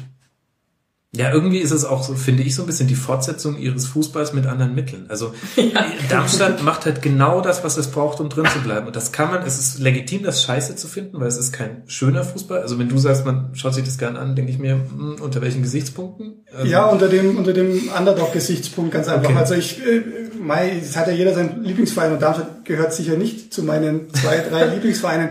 Aber ich meine, ich brauche ja auch irgendwo einen Ausgleich dafür, dass ich sonst meistens äh, mit einer Mannschaft mitfiebern darf, die relativ viele Spiele gewinnt.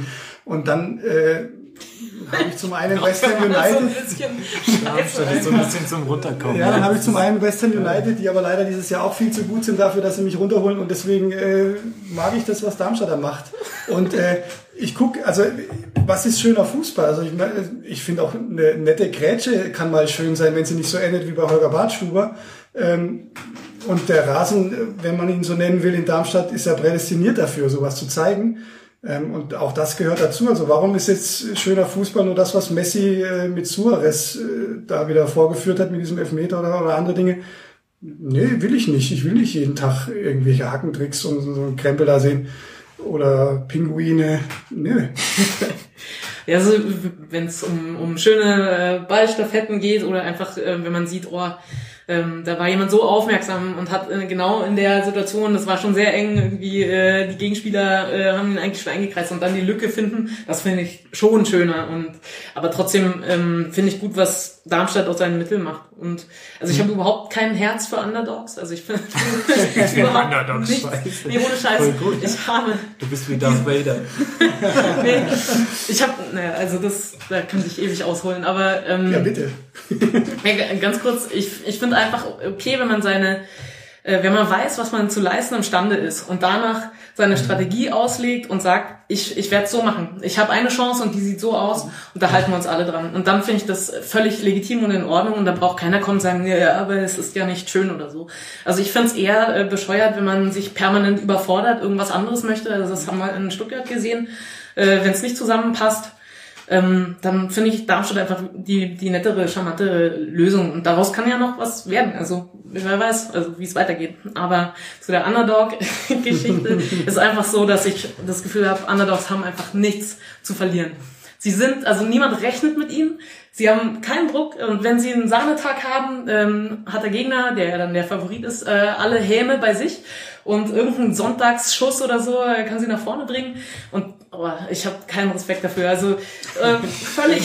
Es spricht der Bayern-Fan. Dir fehlt die Fallhöhe. Ne? Mir fehlt die Fallhöhe. Ja. ja okay. Ich finde es halt wesentlich schwieriger, äh, irgendetwas ähm, zu erreichen und ein Niveau zu halten und das immer wieder zu bestätigen. Also äh, klar, ich bin jetzt nicht ganz aus Versehen Bayern-Fan, aber ähm, also eigentlich schon. Aber woher also, kommt dein Faible für Österreicher, wenn du Underdogs nicht magst? Das ist Hallo, Erfolgsnation Österreich. Ja. Guck dir die Quali an. Erste Mannschaft, alles abgeräumt. Ich höre das einfach gerne, sie sind lustig und sarkastisch und ja, natürlich äh, gibt's da viele Idioten, genauso wie hier auch, aber die merke ich ja nicht. Ich merke immer nur schön den, okay. den Singen sagen. Genau, also ich, ähm, mir ist es lieber, man bestätigt irgendwas und ähm, erreicht es wieder und, und wiederholt Sachen, als irgendwann mal, ah ja, äh, jetzt haben wir es denen aber gezeigt und irgendwie mal. Aber das kann ja Darmstadt nächstes Jahr machen, indem sie wieder drin bleibt. ja, das, das hätte dann schon auf jeden Fall ja, dann äh, großen Respekt. Auch eine ganze Bundesliga-Saison ist ja eine Bestätigung, ja. Also wenn du nach fünf Tagen irgendwo überm Strich stehst, ist das ja was anderes als nach 20. Also von daher habe ich dem Respekt, aber diesen diese Häme, äh, die. Favoriten zuteil wird. Und ähm, wenn sich ein Underdog total äh, zerreißt und was ganz Besonderes schafft, natürlich gefällt mir das dann auch, ja. Also wenn man sieht, die sind über sich hinausgewachsen. Aber ganz oft habe ich das nicht. Oder oder bei denen, die mhm. das dann so feiern, nicht. Das ist dann pure Missgunst, ähm, dass man es denen da oben mal gezeigt hat. Und mhm. der kleine Mann und bla bla bla. Also da, boah, das wird zu viel. ja. Okay, gut, kann ich nachvollziehen. Und geile 5-Meter-Räume im Böllenfalltor. Ich muss sagen, ich gucke Darmstadt-Spiele deswegen gerne, weil ich, weil das mich so an meine Jugend auf den Fußballplätzen in Unterfranken und Mittelfranken erinnert. Ich lag das auch viel in Pfützen. Mhm. Wahnsinn. Das, das, das, und das, das lädt mich ehrlich gesagt viel mehr ein, irgendwie, äh, dass ich selber kicken, weil als wenn ich so ein so ein Rasen in der Allianz Arena ist schon auch geil, aber da würde ich mit so einer Ehrfurcht drauf spielen, vor allem da kann ich es ja nicht mehr auf den Rasen schieben. Aber so dieser, dieser Platz wieder, also im 5-Meter-Raum war da ja nur noch Erde. Zum Teil sah es aus, als äh, hätten da meine Kinder gespielt. Wahnsinnig gut. Ja, und ich finde halt auch, man hört ja dann oft von Favoriten und wir hatten es jetzt auch letzte Woche ähm, oder in der vergangenen Woche mit, mit Hertha ähm, gegen Dortmund, ähm, dass dann der Favorit, der vermeintlich spielerisch Überlegene, danach rumjammert. Mhm. Und dann denke ich mir halt, hallo, ähm, seid ihr auf Wembley-Rasen geboren oder also jeder von diesen Jungs hat auch schon mal auf Asche gekickt oder oder auf irgendeinem Drecksplatz und ist es keine Ahnung. Ich meine in Brackeln ist auch nicht alles Gold. Äh, das ist, gehört zum Fußball dazu, wenn man sich danach hinstellt und rumjammert. Und, und deswegen fand ich auch, wenn wir noch mal ganz kurz zu Hertha und Hertha noch einmal loben wollen, ähm, und vor allem Michael Preetz einmal loben wollen, jetzt werden die Hertha-Fans so. weinen, ähm, seinen Tweet, oder was ein Tweet, ja, ja. glaube ich, äh, so geil zu sagen, hallo Dortmund, äh, eigentlich wollen wir den Rasen rausnehmen aus dem Olympiastadion, aber jetzt lassen wir ihn für euch liegen. Geil. Ja. Und dann sollen die sich bitte nochmal anstellen da. Mhm. Ähm, ja, wahrscheinlich, schon, also ich, wenn sich jemand verletzt, dann sagt man nicht mehr geil. Also wenn, wenn man äh Ja, aber verletzen kannst du dich auch auf dem besten Hybridrasen, weil du drin hängen bleibst. Ich meine, es mag jetzt im Körper von Holger Bartschuber begründet liegen, dass das passiert ist, aber genau das ist auf einem top modernen Superrasen passiert.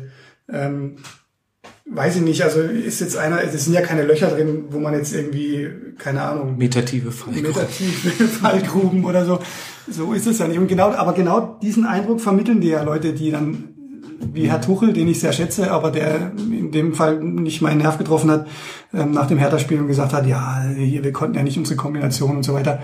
Das ist mir zu billig. Und äh, da Vor allem weißt du, dass das Spiel auf diesen Platz kommt. Also ähm, weiß ja. war nicht sogar äh, Bierhoff, äh, der mal auch für die Nationalmannschaften angeregt hat, ähm, wir brauchen irgendwie bei unserem neuen ähm, Zentrum dann auch irgendwie so einen Schlammplatz und so. Ich will nicht, dass jeder so auf der Senfte hereingetragen wird und nur mhm. auf ja, dem gestutzten Rasen abgeladen wird, um dann da ähm, eben die Traumkombination abzulassen. Und das sehe ich auch so. Also, dass man mit den Umständen, die da sind, einfach klarkommen ja. muss, äh, genauso wie mit Fehlentscheidungen, ähm, schlechter Form oder äh, irgendwie Verletzungspech. Also bin ich auch vorne mit dabei zu sagen, äh, so sieht es heute hier aus und heute müssen wir es dann hier irgendwie hinkriegen.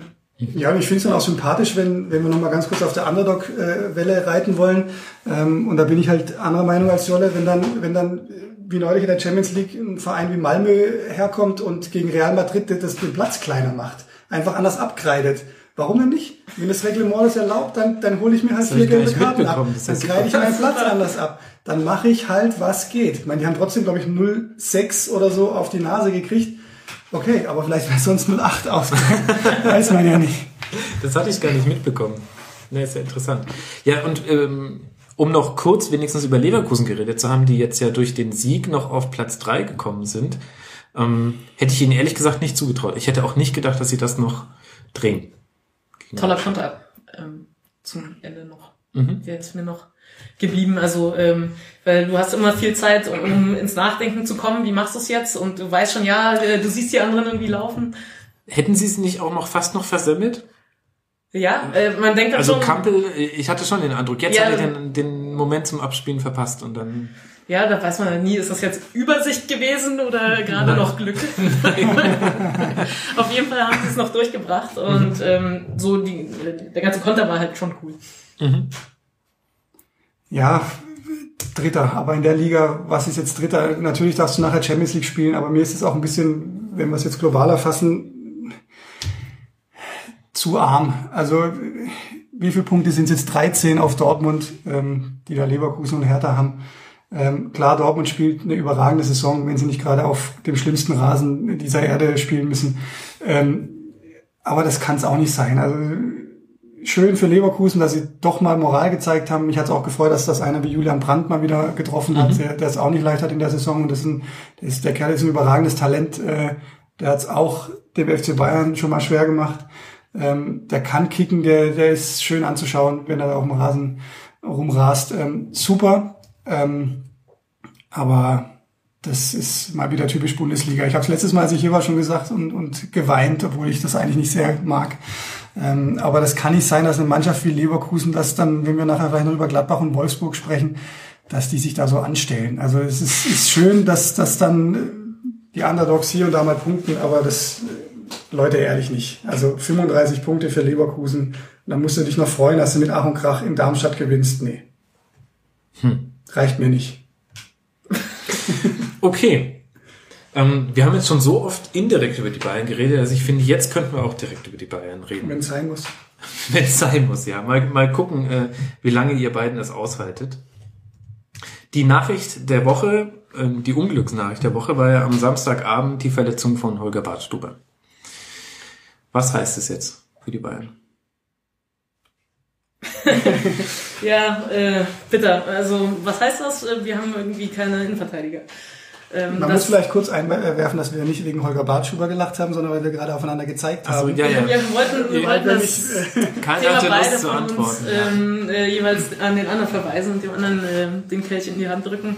Ja, also was soll man dazu sagen? Äh, Ich, ich glaube zwar, dass dann immer irgendeine Agentur äh, den Tweet absetzt mit ich komme äh, stärker zurück als jemals zuvor oder so, aber ich habe keine Ahnung, wie schwer das wirklich ähm, intern, also für Holger Bartschuber sein muss, da auch wirklich dran zu glauben. Also ähm, ja. Ich glaube, wenn du da nicht dran glaubst, dann schaffst du es gar nicht mehr. Also, Natürlich, aber also immer wieder. Also das ist schon schon enorm äh, bitter. Also das ist ja jedem klar. Ich weiß gar nicht, was ich da dazu sagen soll. Also wie, wie man so viel Pech haben kann und dann eben auch immer so langfristig und dann so eine Moral zeigen und es dann wirklich, äh, er ist jetzt nicht bei irgendeinem Verein da, auch wieder reinzukommen, ähm, ohne sich jetzt lange hinten anstellen zu müssen. Also das, das ist natürlich dann schon die erste Bundesliga-Minute schon wieder auf so einem Niveau. Natürlich hat er da Rückstände und so weiter, aber auf welchem Niveau er zurückkommt jedes Mal. Das macht natürlich Mut, dass er das auch ein weiteres Mal schaffen kann. Und irgendwo finde ich Knochen dann vielleicht doch besser als wieder Bänder oder sowas. Aber äh, immer wieder, äh, klar, er hat schon, schon, also er muss es ja auch leid sein von allem, was er dazu sagen kann oder allen, allen ähm, Motivationsstrategien, die er schon mitmachen musste. Auch sowas verbraucht sich ja dann irgendwann mal. Also ja, Ja, ganz, du, ganz findest, bitter. du findest vor allem dann halt auch relativ wenig Anhaltspunkte, wo du sagen kannst, so ja, es ist sicher, also er sagt es zwar natürlich immer wieder, oder irgendwelche Agenturen legen es in, in den Mund, wie du schon gesagt hast, ähm, aber du findest relativ wenig Anhaltspunkte selber zu dir zu sagen, dass es klar ist, dass es wieder wird.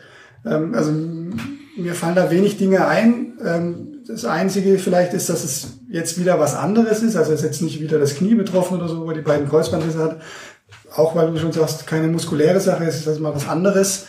Ähm, vielleicht auch nur Pech. Aber ja, das ist halt dann die Frage. Da müsste man mal irgendwann einen, einen Mediziner fragen. Also, beziehungsweise es wurde ja auch schon versucht, äh, diversen äh, Leuten da was zu entlocken.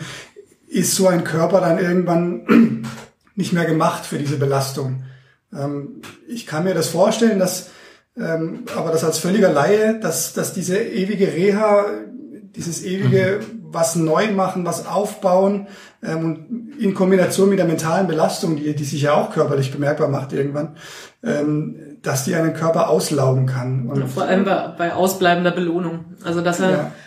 alles verpasst, was es an, an geilen Sachen zu feiern gab, auch irgendwo in der letzten Zeit. Ja. Ja, und kein dann Triple, einfach- keine WM, Ja, jetzt wieder wahrscheinlich keine, also was heißt wahrscheinlich, keine EM. Das ist Wahnsinn. Es ist heftig ähm, und man ist ja schnell dabei mit so Begriffen wie Drama und Tragödie. Gerade bei Bartschuber ist es schwierig, weil er ja auch eine familiäre Geschichte hat, die nicht ganz so einfach ist. Äh, Umso schlimmer. Also der Typ, man möchte am liebsten weinen. Ich glaube, selbst Borussia Dortmund hat es ja beispielhaft vorgemacht mit dem Tweet auch mit den Genesungswünschen. Ein Bartschuber kommt immer wieder. Ähm, selbst Unbeteiligte oder, oder Menschen, die dem FC Bayern, glaube ich, nicht positiv ge gesinnt sind, äh, ja, leiden damit und es tut wirklich weh. Ich habe jetzt neulich gelesen, seit 2009 spielte er in der ersten Mannschaft, hat 174 Pflichtspiele gemacht und seitdem aber auch 182 verpasst. Dann kriegst du sogar nur Das- 147. Oder 47 sogar, ne? Das kann auch Weiß nicht, sein. aber kann auch sein, dass ich da einen Dreher drin habe. Auf jeden Fall einfach viel zu wenig. Ja, Wahnsinn. Auch irgendwie schöne Aktion natürlich auch von der Mannschaft mit den, mit den T-Shirts. Ich fand es auch interessant, dass Pep seins die ganze Zeit angelassen hat. Da muss, das muss ihn innerlich ähnliche Schmerzen wahrscheinlich gekostet haben, diesen modebewussten Menschen, ähm, wie so manch anderes. Ähm, aber irgendwie auch, also ich fand es total schön. Ich fand auch toll, was die, was die Kurve gemacht hat, die Gästefans. Aber man hat es jetzt auch schon so oft gesehen, oder? Also mir hat das fast noch mehr wehgetan. Also zum einen hat es mich ein bisschen ans äh, 7-1 gegen Brasilien erinnert, wo alle mit Neymar ins Stadion gelaufen sind. Er hat sich ja dann nicht bestätigt. Aber irgendwie habe ich mir auch gedacht, mein Gott, wie oft ich jetzt schon irgendwo ein Bartstuber-Trikot gesehen habe, einfach weil er gerade nicht spielen konnte. Ähm, Ja, es ist kein Grund, solche Gesten deswegen bleiben zu lassen. ja, ja, natürlich nicht. Das Ähm, ist, das ist ich so ich ein sehe es auch so. Ich, ja, natürlich. Also, aber äh, auch in der Hinsicht nutzt es sich ab. Und wie bitter muss es erst sein, wenn, wenn du da Ja. wirklich wieder ein halbes Jahr an deinem Körper zu arbeiten hast. Also Ja. und, und an deinem an deiner äh, kompletten Identität. Also der Mann ist Fußballer. Er, er ist jetzt nicht einfach nur privat, oh, ist ganz schön schwer beim Duschen oder so, sondern ähm, das bedeutet äh, die entscheidenden Jahre in seiner Karriere. Und ähm, ja, das ist natürlich äh, immer schön, wenn die Fans dann auch was zeigen und, und Mitgefühl auch von der Mannschaft kommt und die nicht ihr Ding machen und sagen, ah, war da was? Klar, ist die Anteilnahme ähm, wichtig, aber äh, ja, die, die größte Motivation muss er halt trotzdem selber sich, sich erkämpfen und da kann man halt nur begrenzt irgendwie beitragen und sich dann auch nicht dafür feiern, dass man sich ein ähm, T-Shirt übergezogen hat. Also das ist sehr schön. Also ich, ich, Mhm. Ja, ich die hab auch schöne. Geste auf jeden Fall. Aber So, aber natürlich ähm, ist, ist der Typ mit seinen Gedanken trotzdem allein. So. schwer wird wahrscheinlich das Auswärtsspiel, wenn die bei Juve spielen. Vielleicht Dann noch, sitzt du ein, hier in noch, München mal, in der noch mal Regel. einen kurzen Schritt zurück. Ja, oder für ihn, genau. Also ich, man sagt ja jetzt so leicht, wenn es einer schafft, dann der. Ähm, weil er es halt schon so, so oft geschafft hat. Ähm, natürlich, die Wahrscheinlichkeit sinkt ähm, mit, von Verletzung zu Verletzung, dass man tatsächlich wieder so zurückkommt. Ähm, ich glaube, dass es in dem Fall aber keine Floskel ist, zu sagen, wenn es einer schafft, dann schafft er es. Weil ähm, ich würde jetzt, bin jetzt weit davon, zu entfernt, äh, weit davon entfernt zu sagen, ich kenne ihn oder so, aber hier und da erlebt man ihn ja, ähm, wie er auftritt und wie er auch weil wir von 2009 gerade gesprochen haben, wie er schon früher aufgetreten ist als junger Spieler. Ähm, und er hat halt äh, schon auch privat Dinge erlebt, die, die, die schwer zu verarbeiten waren. Ähm, das hat ihn sicher geprägt. Das ist natürlich nicht vergleichbar. Ähm, aber ich glaube, dass er, ähm, wenn er es nicht schon als Jugendlicher war, über alle Jahre ein Typ geworden ist, der mit welcher Strategie auch immer ähm, es immer wieder schafft, ja, sich selber so aufzubauen, sich selber aufzurichten, ähm, auch mit der Unterstützung, die ihm, die ihm da widerfährt. Es ist, er hat ja Freunde auch in der Mannschaft, also nicht nur Kollegen, sondern wirklich Freunde, die ihm dabei stehen. Ich bin nicht extrem pessimistisch, dass er, dass er komplett weg ist jetzt. Aber kennt ihr ein Beispiel von einem Spieler, der nochmal zurückgekommen ist, wenn er so krass verletzt war? Habe ich jetzt schon eine Weile drüber nachgedacht und mir ist niemand eingefallen, ehrlich gesagt. Keinen, bei dem so regelmäßig, der nicht mal irgendwie eine Halbserie wenigstens gespielt hat. Ich weiß nicht, bei Robben hat man auch gestaunt, dass er dann, ähm, obwohl sozusagen mit zunehmendem Alter, äh, ja dann nochmal fitter geworden ist. Stimmt, das berühmte Loch im Muskel. Das vergisst man immer wieder, ne? WM-Finale 2010 war 10, das, ja. genau.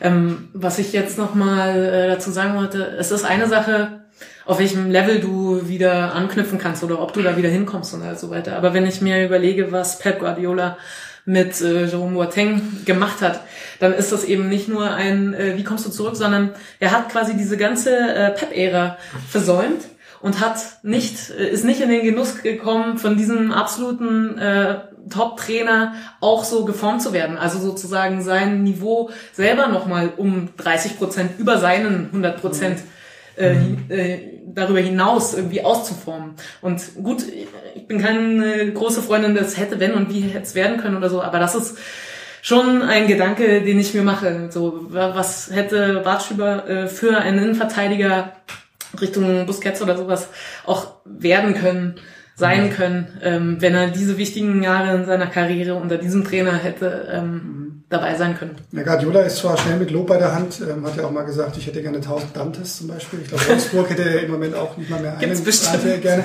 Aber über Bartstuber hat er auch mal gesagt, äh, der beste, ich glaube nicht nur Innenverteidiger, sondern sogar Spieler, den ich je gesehen habe.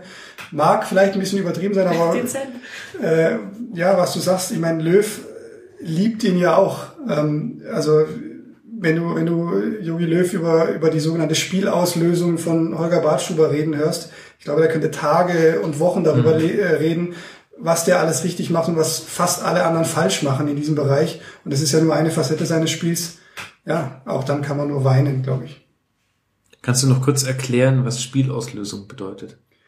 Ähm, ein moderner Fußballbegriff, äh, den sicher auch Herr Nagelsmann äh, gerne benutzt ähm, und all die anderen sogenannten Konzept- oder Laptop-Trainer, mit dem nicht viel mehr gemeint ist, als dass ein äh, meistens Innenverteidiger hier und da auch mal ein defensiver Mittelfeldspieler wie Alonso oder Schweinsteiger das Spiel von hinten aufbaut. Oder ein Torwart.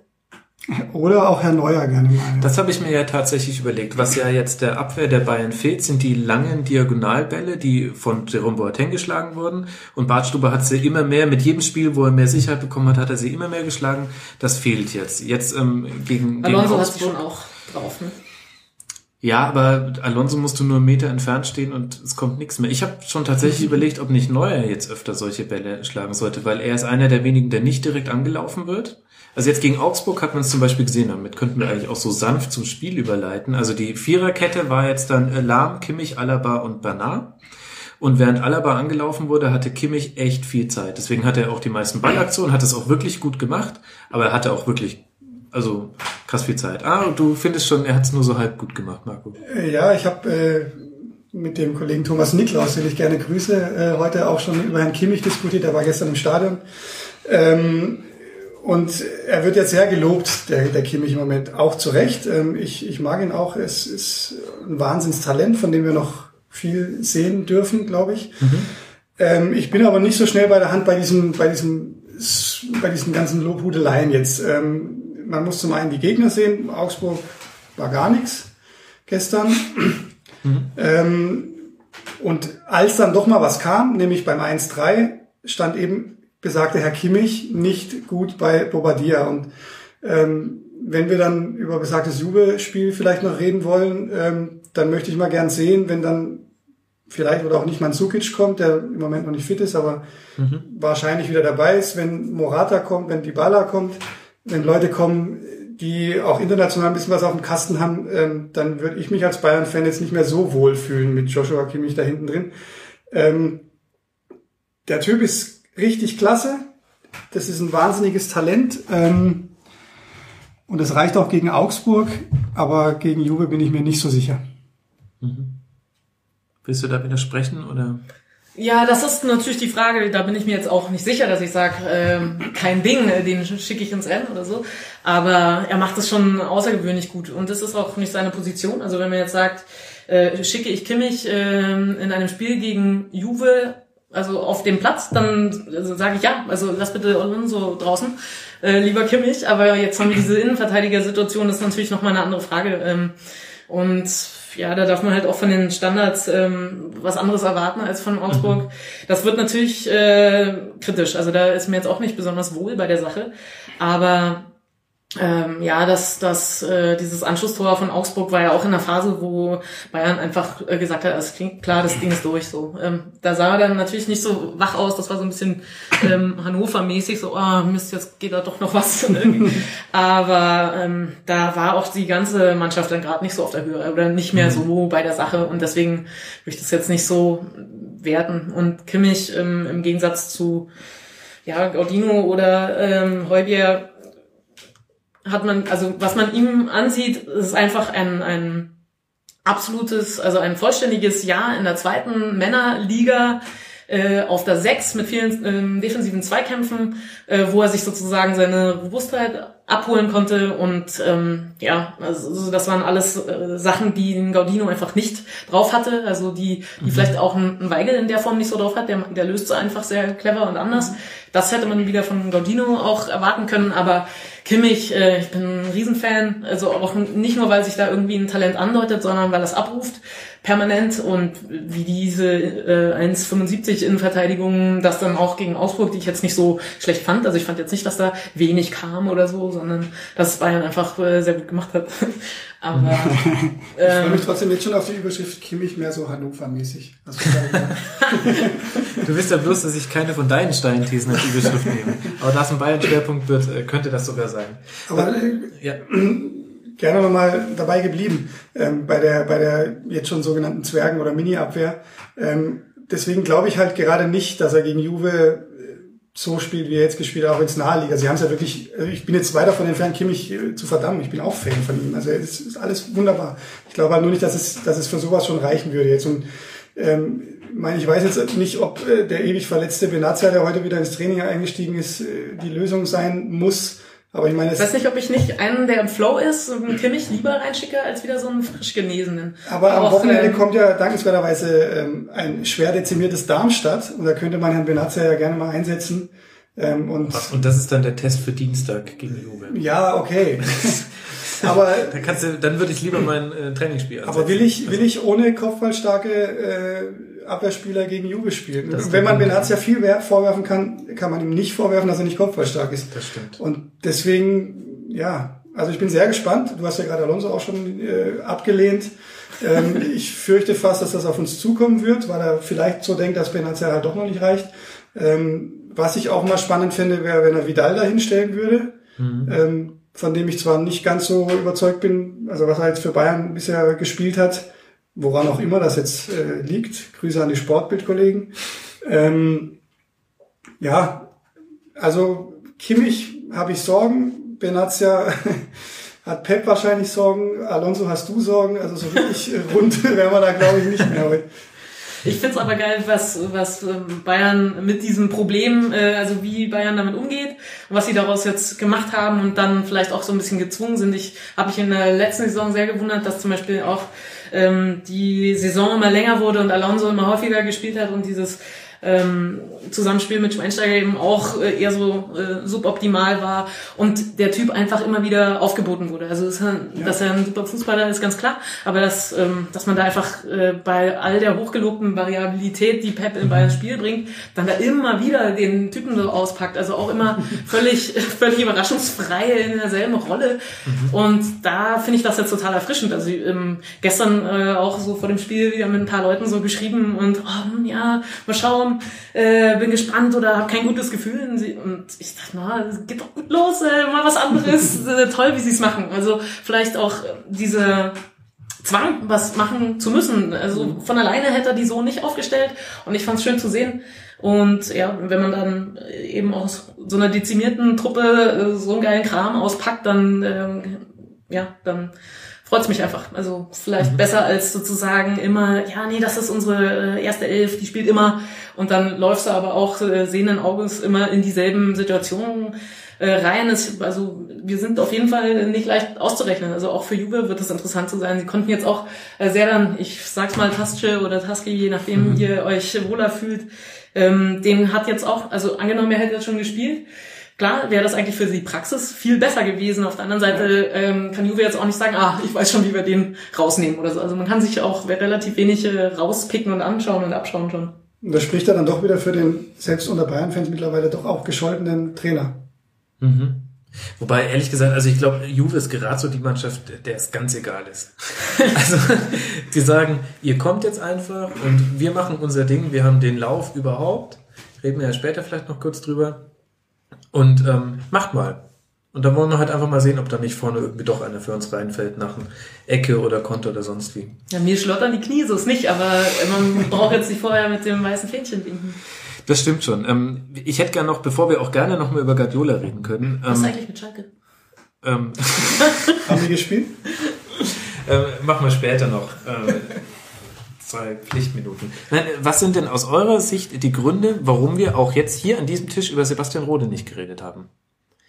Der ist doch komplett raus und das, obwohl meiner Meinung nach er es eigentlich immer ganz gut gemacht hat, teilweise auch sehr gut, und der ist aber nie ein Thema. Und ich glaube, für den muss es auch wirklich frustrierend sein. Der Stand ist geblieben und äh, wurde jetzt auch eingewechselt. Aber warum spielt er auch ähm, in unseren Gedankenspielen hier so überhaupt keine Rolle?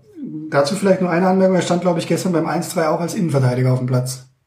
Hat man ihn? Hat, er hat einen Innenverteidiger gespielt am Ende, oder? Oh, weiß ich nicht. Ich glaube ja, weil. Gekommen ist er für? Ich meine Alaba, oder? Ja. Schlechtes Halbwissen. Ja, Rode ist, nein, für, für Lahm, genau sowas. Ach, für Lahm, okay. Ja, stimmt. Ja, auch schade finde ich, dass man über ihn äh, wenig redet, weil er auch glaube ich, ein Spieler ist, den selbst äh, Menschen, die Bayern hassen, äh, nicht übel finden können, mhm. weil er weil er doch sympathisch ist. Ähm, das hilft dann vielleicht nicht unbedingt, um sich einen Stammplatz beim FC Bayern äh, zu erkämpfen, zu erarbeiten. Ähm, Ja, warum reden wir nicht über ihn? Ja, über Costa und Coman haben wir jetzt auch nicht geredet, also ich finde das jetzt nicht so... Ja, nee, Nein, aber, aber aber wir er wird reden ja auch nicht Abwehr- aufgestellt. Also welche Defizite Problematik und hat die der könnte, Rode? ja, also wenn wir über die Abwehr- Abwehrproblematik reden, ähm, ist er ja schon eigentlich einer, der ins Gespräch kommen sollte, weil er, Ja. weil er die Voraussetzungen hätte eigentlich, ähm, Er ist auch der bessere Vidal. Innenverteidiger zu spielen. Genau, ich finde sowohl auf der 6 könnte man mal aufstellen, als auch, also ich finde körperlich hat der Kimmich halt einfach noch das voraus, wo man jetzt auch gestern unter anderem gegen Bobadilla, das war ja nicht nur irgendwie, dass er nicht rangegangen ist, sondern auch so ein bisschen, dass er sich äh, allzu leicht hat wegschieben Ja. lassen von diesem, Er ist vielleicht ein Ticken weniger genial als Kimmich. Und ähm, Pep steht dann wahrscheinlich eher auf den Spielertypen Vermutlich. Kimmich. Ich habe mich eher gewundert, dass Rode es sich zwischenzeitlich ähm, ähm, sich so gut bei Bayern durchsetzen konnte. Und äh, da hat man sich ja auch einfach nur gefreut und dachte, geil, dass er seine äh, Chance bekommt und die auch nutzt. Und ähm, guter Typ, ähm, hängt sich voll rein und äh, sieht dabei auch richtig gut aus. Also auch ähm, das Spiel gegen Darmstadt ähm, hat er ja quasi im Alleingang irgendwie für Bayern entschieden wenn er dann mal durfte, eigentlich auch aus dem Nichts, klar war Darmstadt, aber trotzdem, äh, ohne besonders gut integriert zu sein, ähm, eben auch nicht nur mit äh, Kämpfernatur, sondern also auch mit einem smarten Ball und viel Übersicht. Ja. Ähm, ja, also ich finde es schade, ich weiß nicht, ob der, der Kader dann quasi einfach zu groß ist, dass solche Typen einfach irgendwie untergehen. Ähm, ja, kann man vielleicht Pep tatsächlich ein bisschen ankreiden, wenn, wenn sowieso schon die äh, Truppe immer weiter dezimiert wird, dass er dann nicht alle voll im Saft hat. Also einfach sozusagen so mit dem äh, Management der Zeit, ähm, die es eben zur Verfügung oder zu vergeben gibt auf dem Platz, dass er nicht ein bisschen größeren Happen abbekommt. Also jetzt ist er halt so ganz raus, dass er nicht besonders viel bekommt, das ist irgendwie klar, aber so zwischendurch so ganz weg, äh, finde ich, finde ich auch sehr schade. Also hätte man meinetwegen gerne Vidal häufiger äh, draußen lassen können. vielleicht ist auch eine seiner Stärken da die Schwäche, weil Rode kannst du immer super einwechseln. Also als Einwechselspieler und der wurde jetzt auch schon auf viele Positionen eingewechselt. Ich meine, jetzt kam er von Lahm und ich war vorhin bei deiner ähm, Verteidigungsfrage so irritiert, weil ich noch die Szene vor Augen hatte, wie er im gegnerischen 16er die Chance zum 4-0, glaube ich, da was was noch vergibt. Ähm, also er hat auch die Lahm-Position so wie Philipp Lahm gespielt, also war ordentlich vorne auch unterwegs. Vielleicht ist das tatsächlich auch einer der Gründe, warum er es so selten von Anfang an spielt. Weil man kann den super einwechseln. Der Typ ist immer voll da, also auch von 0 auf 100, was ich bei Kimmich jetzt wäre ich mir jetzt nicht so sicher. Und Ob man ihn in der 60. so bringt, ja. Genau. Aber irgendwie tut mir so leid. Ich finde es auch schade, weil er hat sich für Bayern entschieden, obwohl er durchaus die Möglichkeit gehabt hätte zu gehen. Und er hat bestimmt auch keine schlechten Angebote. Nein, im Winter hätte er durchaus sich verbessern können. Also nicht vom Verein her, aber Gehaltsmäßig. Premier League oder was? Liverpool. Oh, wenn wir über Schalke reden wollen, die haben ja heute einen Schalker gekauft. Ja, Was aber sagt Herr Höwe das eigentlich dazu? wir sind, ja. wir sind immer noch nicht bei, äh, ich glaube, Höwedes sagt, ähm, Kohle bleibt, Kumpel gehen. Könnte sein, ja. Blum. So, aber wir sind immer noch nicht bei mit fertig, denn du hast schon angesprochen, dass Guardiola ja so kritisiert wird. Und jetzt habe ich sogar auch Von schon wieder wem? bei uns im, von Fans. Jetzt habe ich auch zum Beispiel bei uns im, im, im, im, im Rasenfunkforum habe ich auch gelesen, ähm, dass jetzt sogar die Bartstuber-Verletzung, was ja eine, eine missglückte Grätsche ohne Fremdeinwirkung mit einer ähm, Sprunggelenksfraktur als Ergebnis, sogar die wurde wieder als ähm, als Anlass für die Frage hergenommen, trainiert er falsch, zu große Belastung und so weiter. Ich habe so das Gefühl, so wie jetzt alle hier schon wieder durchgeatmet haben, dass wir hier inhaltlich den Konsens haben, dass das nicht so arg faktisch begründet ist. Dann, dann ist die eigentliche Frage ja, woher kommt das? Also Das- zum das- Inhaltlichen vielleicht Korrelation. Zum Inhaltlichen eine Sache, also es wird ja, ähm, wenn wir jetzt darüber reden, wer für Verletzungen verantwortlich ist, ähm, wird ja gerne davon gesprochen, dass, dass äh, Guardiola die Spieler verheizt, in Anführungszeichen. Ähm, auch da wieder der Hinweis, äh, hier sind leider keine Mediziner äh, am Tisch und schon gar keine Menschen, die beim FC Bayern in, in diesem Apparat arbeiten, der ja auch unter Guardiola der ein oder anderen Änderung äh, unterlag. Ähm, aber trotzdem, ähm, Pep, und das kann man, wenn man das Buch, das für ihn äh, über ihn nach der ersten Saison ähm, erschienen ist, liest, äh, nachlesen. Blöder Satz, egal. Äh, man kann das dann nachlesen in diesem Buch von, von Peranau, dass äh, er geradezu erschüttert darüber war, ähm, äh, dass man beim FC Bayern nicht nur, ähm, sondern auch in der Bundesliga ähm, davon ausgeht, dass ein Spieler, wenn er verletzt war, ins Training zurückkommt und dann erstmal eine Weile trainieren muss. Am besten zwei Wochen oder länger, je nach Verletzung, bis er dann wieder eingesetzt werden darf. Ähm, und das ist offenbar Fußballkultur in Deutschland. Aber laut Guardiola oder laut ja, des einen oder anderen Experten vielleicht aus dem Ausland nicht mehr zeitgemäß. Also du hast es bei Barcelona gesehen, du siehst es jetzt beim FC Bayern. Ähm, Guardiola sagt halt, wenn einer ein Training voll absolvieren kann, dann kann er auch spielen. Ob das jetzt ein Training war oder ob das 20 Trainings waren, ist egal. Mhm. Ähm, das klingt erstmal logisch und trotzdem ist es, ist es ganz oft so, dass, dass Spieler mehr Zeit bekommen. Ähm, und das halten wir alle für, für sinnvoll. Ähm, ich stelle das in Frage, ohne dass ich es jetzt begründen kann medizinisch. Und deswegen bin ich halt, auch wenn ich lange gezweifelt habe, ob es nicht vielleicht doch an Guardiola liegt, mittlerweile abgekommen von der These zu sagen, es ist jetzt seine Schuld. Also das ist natürlich sowieso jetzt gerade bei Bartstuber, ich meine, da ist jetzt sehr viel Pech und ähnliches im Spiel. Aber ich glaube nicht, dass er Spieler verheizt. Ähm, wenn wir jetzt über Trainingsinhalte reden, er trainiert sicher anders als viele andere Kollegen. Ähm, aber ich glaube nicht, dass, dass äh, das jetzt zu Verletzungen führen muss. Es fehlt vielleicht hier und da ein bisschen die Ausdauer, aber ob das jetzt ein, ein kausaler Zusammenhang zu Muskelverletzungen sein muss, das weiß ich auch nicht, glaube ich auch nicht.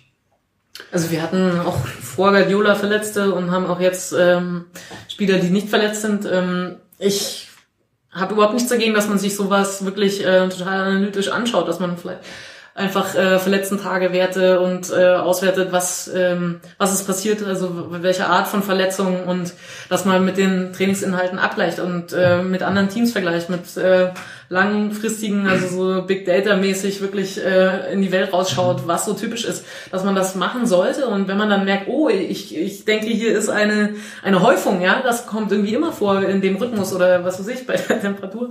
Ähm, keine Ahnung, äh, bin auch kein, keine Medizinerin, von daher ist es irgendwie müßig. Ich glaube, dass man sich zu leicht macht. Also äh, sowas ist so komplex und dann von außen zu sagen, oh, ja, äh, äh, Spieler X, äh, Trainer Y, naja, das muss ja passieren, das ist auf jeden Fall zu einfach, dass man deswegen aber nicht äh, sagen muss, naja, nee, äh, alles nur Zufall, das sollte man natürlich nicht machen. Also wenn äh, es, der FC Bayern irgendwie ist ein, ist ein hochprofessioneller Club, mhm. da erwarte ich mir ähm, nicht nur irgendwie bei den Social Media Abteilungen und äh, äh, in der medizinischen Abteilung und ähm, bei den äh, Trainern und den Spielern eine gewisse Professionalität. Deswegen hoffe ich, dass man sich sowas anschaut und dort auch ähm, schlauer draus wird. Mhm. Ja, wenn man was machen kann, wenn man Einfluss hat, dass man den nutzt im positiven Sinne.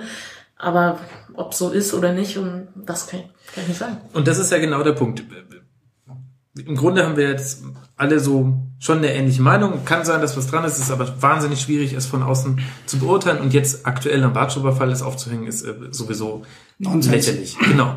Und jetzt frage ich mich, gäbe es dieselbe Diskussion unter unter dem Trainer Jupp Heynckes zum Beispiel? Oder was sind die Gründe dafür, dass das jetzt bei Guardiola so hochkommt? Denn ich habe schon bei Klopp auch. Ähm also Klopp hatte die gleiche Diskussion jetzt in England auch, also in Dortmund schon, und jetzt hat er sie äh, in England auch wieder gehabt. Aber mit Dortmund war er halt auch 18 muss man halt auch sagen, als er diese Diskussion hatte, oder? Naja, ja, und, und er ist eben ist er gefühlt bekannt für diese sich das Herz ähm, aus dem Leibe rennen Fußball-Variante, äh, ist man dann natürlich schnell dabei zu sagen, verheizt oder so. Ich glaube, das ist ein das ist ein prominentes Trainerthema. Also keiner würde jetzt bei Hasenhüttel in Ingolstadt so eine Diskussion anfangen. Nicht nur, weil mhm. Ingolstadt die wenigsten Leute interessiert, was schade ist, noch weil der Trainer Hasenhüttel die wenigsten Leute interessiert, was noch viel schader ist, wenn es dieses Wort gibt.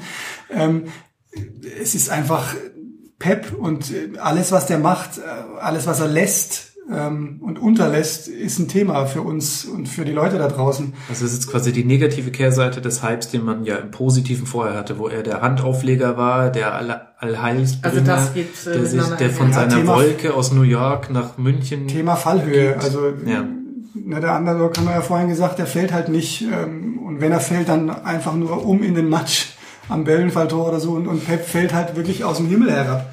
Wenn du ihm vermeintlich nachweisen kannst, er hat da jetzt einen Rasen verlegen lassen, der verletzungsanfälliger macht. Er trainiert zu wenig Ausdauer.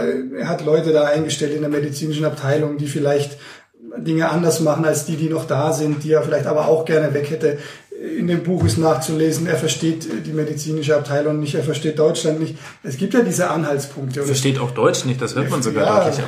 Und daraus, daraus, kann man ja auch was Schönes machen. Ähm, nur ist es mir bisher zu dünn einfach. Also kann auch Pech sein.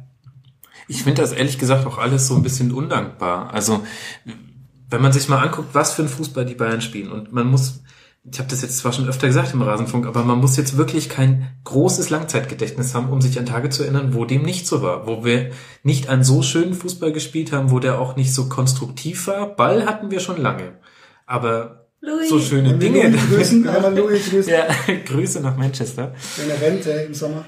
Ähm, und und natürlich gab es diese Halbfinalniederlagen, die haben auch äh, wehgetan, natürlich äh, auch gerade die Art und Weise. Aber es gab auch da. Die Art und Weise, ich war nüchtern im Stadion. das tat weh. Übel.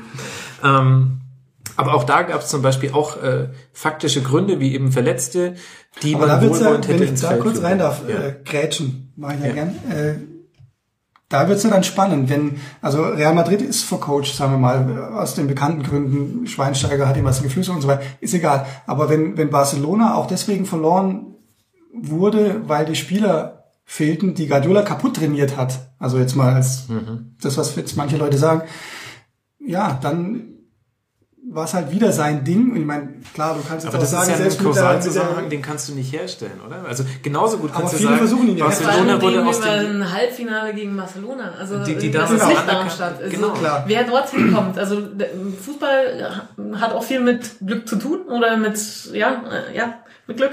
Und äh, du kannst den Champions League Sieg nicht einplanen. Also selbst wenn du alles richtig machst, kannst du daneben liegen.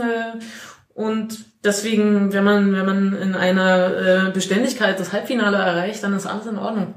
Genau. Und, und ich finde nämlich ehrlich gesagt, ähm, dass die viel schlüssigere Argumentationskette nicht ist zu sagen, wir haben, also Bayern hat deswegen verloren, ähm, weil, weil es diese Verletzten gab, sondern sie haben aus eigentlich demselben Grund verloren, wie sie auch schon gegen Real verloren haben. Ähm, das 1 zu 0 kannst du nicht verteidigen, das ist ein klassischer Messi, war super gemacht. Beim 2 zu 0 rutscht Boateng aus, auch das kann passieren und hat auch mit der Schnelligkeit zu tun, mit der Messi halt einfach seine, seine Schlenker macht. Und er musste ehrlich gesagt spekulieren, auf welcher Seite Messi vorbeigeht, sonst kannst du den nicht aufhalten. Und das wäre aber, glaube ich, noch auch im Rückspiel eventuell mit etwas Glück zu biegen gewesen. Aber für mich war der Grund, dass es schon am Hinspiel vorbei war, dass man dann unbedingt das Auswärtstor machen wollte. Schweinsteiger ein taktisches Foul im Konter machen muss, was nicht gepfiffen wird und deswegen Neymar halt mit 40 Metern alleine auf Neuer zuläuft und dann ausnahmsweise auch mal einen Neuer nicht hält. Also kann man auch genauso sagen, sie haben genau aus demselben Grund verloren wie damals gegen Real, weil sie einfach zu sehr nach vorne wollten. Es war ja schon nach dem, nach dem 1-0, also vor dem zweiten Tor war es ja. ja schon so und ja, dann ist aber auch, also ich will jetzt hier um Gottes Willen nicht irgendwie eine Anti-Guardiola-Rede aufsetzen, ähm, aber auch da muss man ja eigentlich dann den Trainer packen und sagen, ey, diese Kopflosigkeit deiner Mannschaft, klar hast du dann da vor 80.000, die dann auch endlich mal mitgegangen sind nach dem 1 und so, ein bisschen schwierig, dass du da jetzt an jeden Einzelnen rankommst. Mhm. Aber ich meine, da waren ja jetzt nicht irgendwelche Kimmichs nur auf dem Platz gestanden. Der ja noch gar nicht, sondern da waren ja, wie du gerade gesagt hast, Schweinsteiger und, und so weiter, erfahrene Spieler, die kriegst du ja irgendwie ran, die musst du ja, die, die erreichst du ja, die erreicht ja er auch. Aber dann frage ich mich, warum bist du dann so kopflos? Und äh, ich bin völlig bei dir, ähm, nicht nur als Sympathisant äh, des FC Bayern, sondern auch grundsätzlich. Champions League Halbfinale in dieser Konstanz ist, ist klasse. Ähm, und es ist auch nicht schlimm, dass du dann gegen Barcelona, Real Madrid, hallo, worüber reden wir eigentlich? Nicht über Darmstadt, gegen diese Mannschaften ausscheidest. Ähm, aber mir ist es zu einfach dann zu sagen, Halbfinale, alles in Ordnung, sondern man darf ja auch fragen, woran lag's denn? Mhm. Waren die einfach zu geil für uns? Nein, waren sie nicht. Also Barcelona viel eher als Real Madrid. Ähm, aber beide, nein. Also es gab Anhaltspunkte, wo man sagen muss, Guardiola hätte hier und da was anders machen können. Mhm. Und äh, bei allem, was man ihm zugute hält, was man ihm zu Recht zugute hält, er hat, er hat massiv viel bewirkt in Deutschland, auch in diesen drei Jahren, selbst wenn er diese Champions League nachher nicht gewinnt. Er ist alles andere als gescheitert. Ähm, das kann man auch äh, bei Spielen der Nationalmannschaft beispielsweise sehen. Auch da muss man nur mal Herrn Löw fragen, ähm, was er von ihm hält und was er von ihm für Einflüsse aufgenommen hat. Ähm, trotzdem, äh, ja, glaube ich, ist Kritik nicht nur erlaubt, sondern angebracht auch in dem Fall.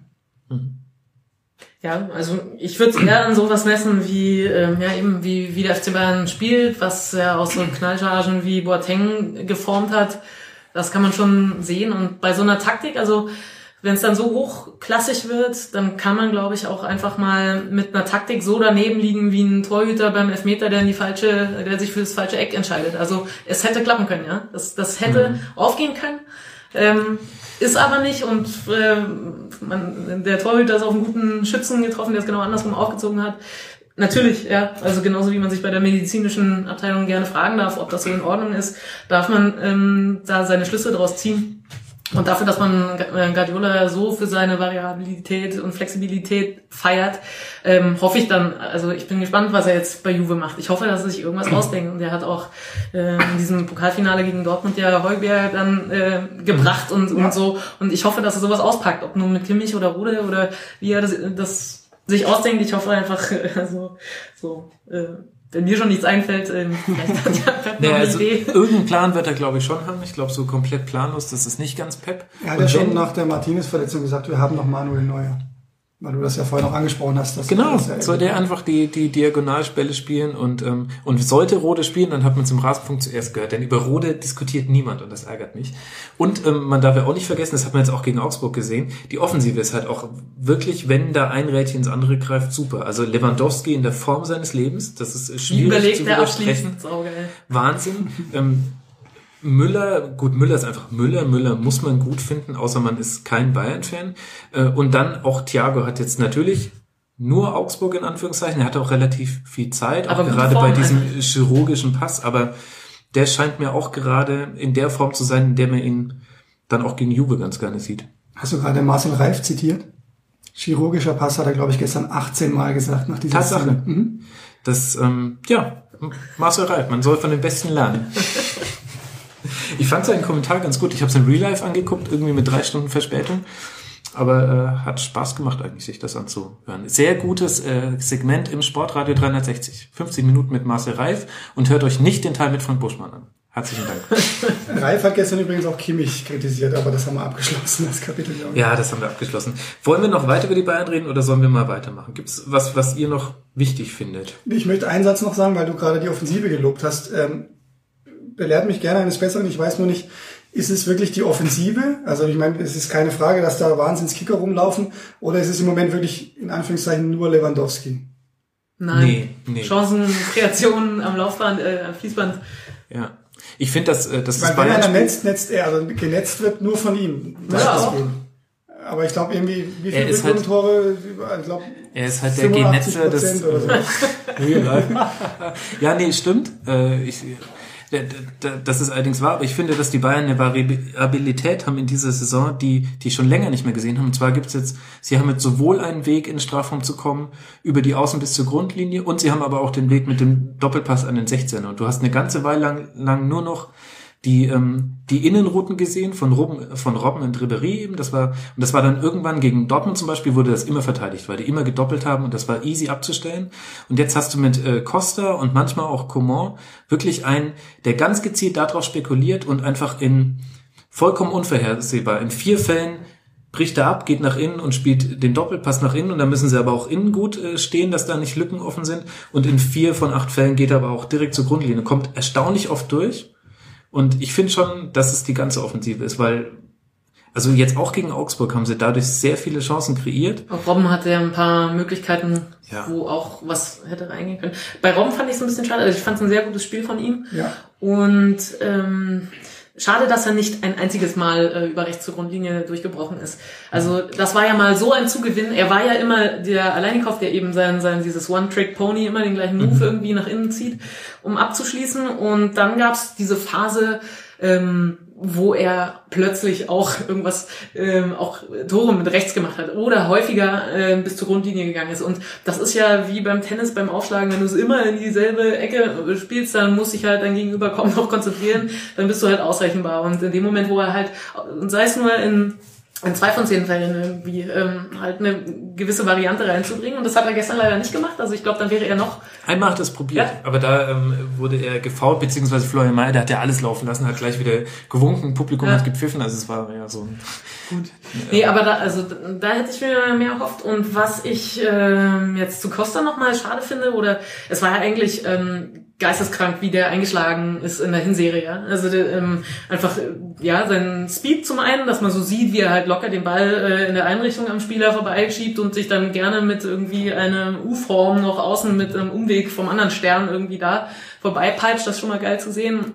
Und dann waren jetzt auch die Flanken nicht immer äh, toll, aber er hat auch einiges an Assists so reingeleiert irgendwie. Mhm. Und das äh, krankt schon zur Rückrunde jetzt, finde ich. Also das, äh, er, er trifft dann so wilde Entscheidungen. Also er ist dann durch und ist vorbei und könnte irgendwie durchstecken und semmelt dann aber irgendeinen Ball, der dann halt bis zur eigenen Hälfte wieder abprallt irgendwo mhm. rein.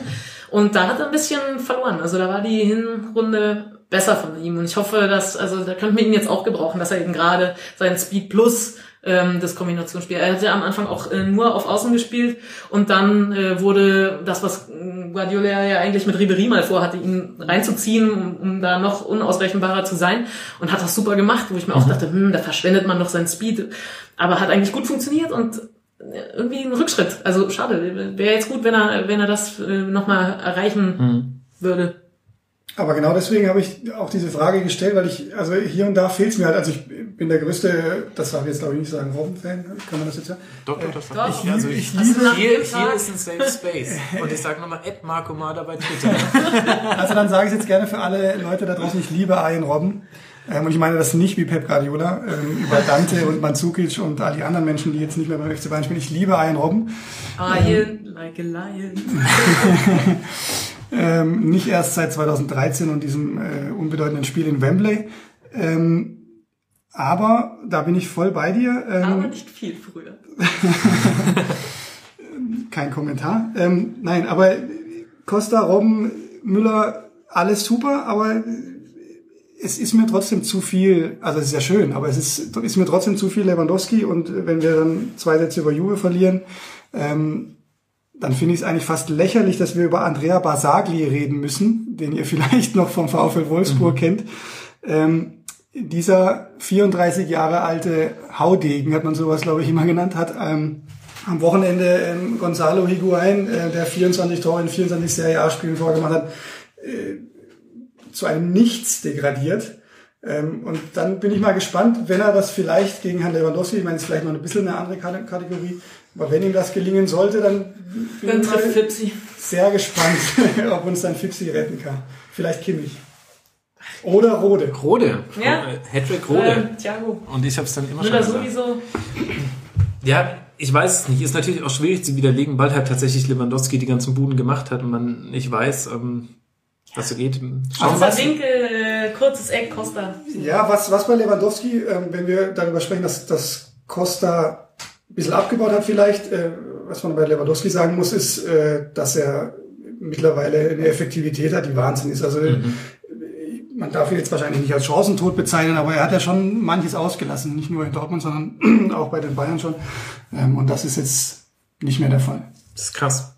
21 Tore nach 21 Spielen, das muss man sich mal überlegen, was wir gerade für ein Wettrennen der Torjägerliste erleben und trotzdem wird man immer so undankbar und sagt, aber es ist irgendwie langweilig, weil die einen gewinnen immer noch und hier ab Platz zwei nur noch Geraupel und sowas. Naja. Ja, solange Aubameyang den Swag hat, ist doch alles.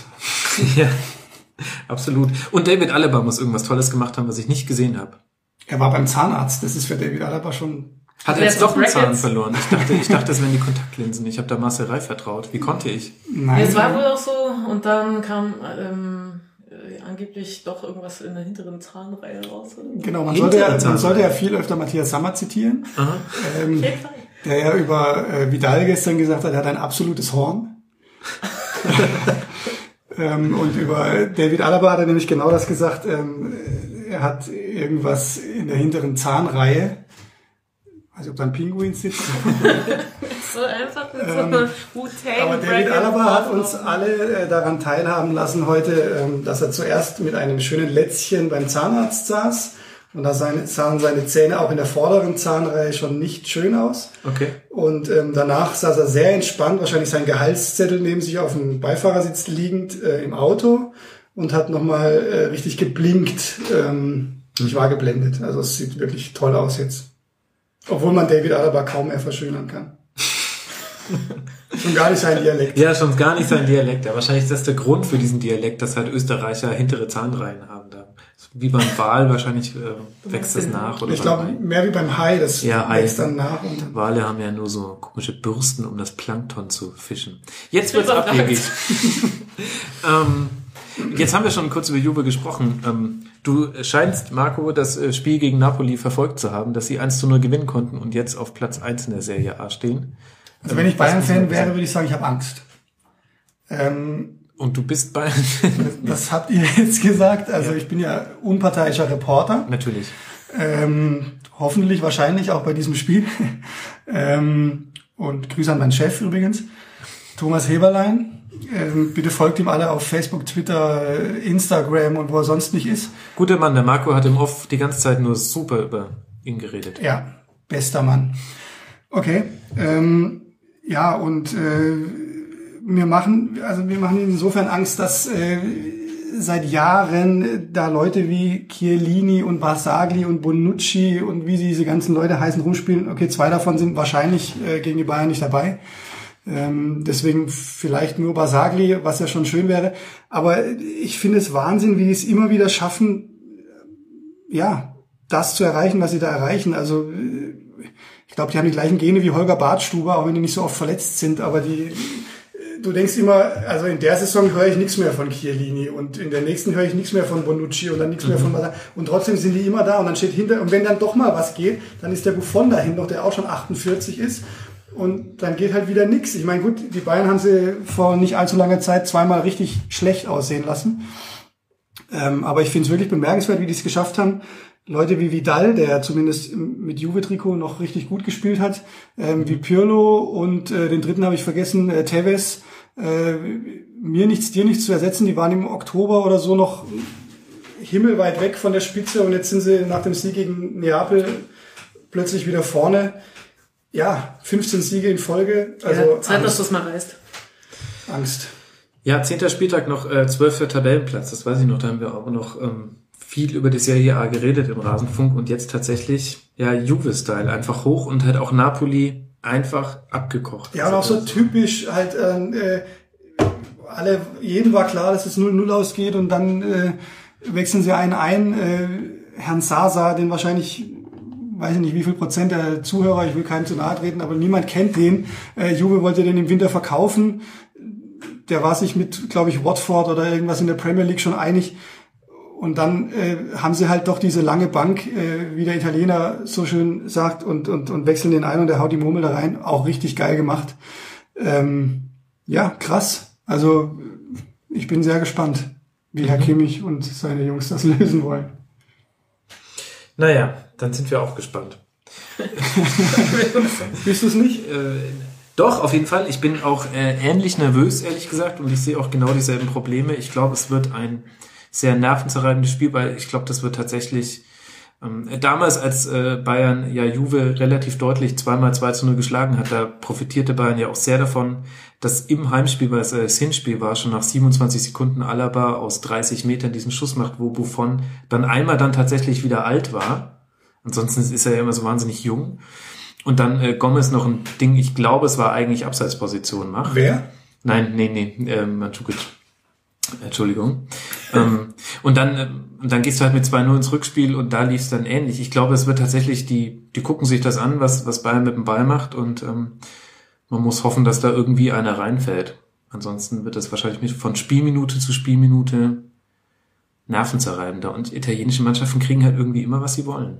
Das ist ein verdammtes Klischee, aber es ist leider die Wahrheit. Das ist wirklich so. Also guck dir die Quali wieder von denen an für die EM. Ich glaube, jedes Spiel 1-0, 89. abgefälschtes Eigentor oder sowas. Also äh, das ist gar nicht böse gemeint. Es ist ja auch eine Qualität. Ähm, und die, also wenn, wenn überhaupt was, dann, dann hat Juve diese Qualität.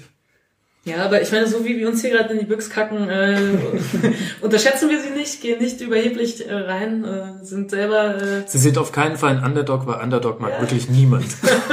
Außer mir jetzt. Ja, okay. Na gut, ähm, wollen wir noch ähm, kurz zumindest was zu Augsburg sagen? Denn bei denen läuft's ja gerade nicht so wirklich. Die rutschen richtig wieder hinten rein, nachdem man gedacht hatte, sie könnten sich diesem äh, Egal, Magnetfeld des. Abstiegs äh, entzeigen. Ja genau, und das ist ja vielleicht so die entscheidende Frage. Jetzt gegen Bayern kannst du, äh, kannst du verlieren, auch zu Hause. ähm, passiert. Jetzt dann am Donnerstag gegen Liverpool und dann geht's weiter mit dem Auswärtsspiel in Hannover, wo wir ja schon gesagt haben, es ist das Duo die Spiel für Thomas Schaf. Ähm, Laien-Aussage dazu, Europa League schadet ihnen gerade eher, weil es den Fokus weglenkt von dem, was wirklich wichtig ist, bei nur einem Punkt Vorsprung vor dem Relegationsplatz. Kann man so sehen, ich frage mich nur, ob es so sein muss. Also kann das, auch, kann das nicht einfach nur ein, ein geiles Spiel für zwischendurch sein? Also klar, du hast die, die körperliche Belastung, klar, du hast den Fokus dann mal nicht auf Hannover, aber ich weiß auch nicht, ob man fünf Tage lang den Fokus auf Hannover haben muss. Entschuldigung. ähm, nein, muss man nicht. Mhm. Warum nicht einfach mal zwischendurch feiern? Und es ist ja auch völlig egal, wie das, wie das ausgeht gegen Liverpool. Die feiern sich ab. Keine Sau ist jetzt jede Sau. Ist doch überragend. Und, und äh, also wenn man es wenn man's richtig angeht, kann sowas auch helfen. Also klar, du, du hast doch bei Hannover, auch Frankfurt, wenn wir vorhin über über vermeintlich graue Mannschaften sprechen, die haben es doch vorgemacht in, den, in der jüngeren Vergangenheit. Die haben auch Europa gespielt und haben sich daran aufgegeilt und völlig zurecht, weil es, weil es einfach ein, ein, ein schönes Abenteuer war. Klar bringt's Probleme mit, aber ich glaube gerade Liverpool, das, das muss nicht dazu führen, dass, dass du dann Schwierigkeiten gegen Hannover hast, weil es einfach so aus der Welt ist für, für, für Augsburg, für den Verein, für, für alle, die da, die da dabei sind.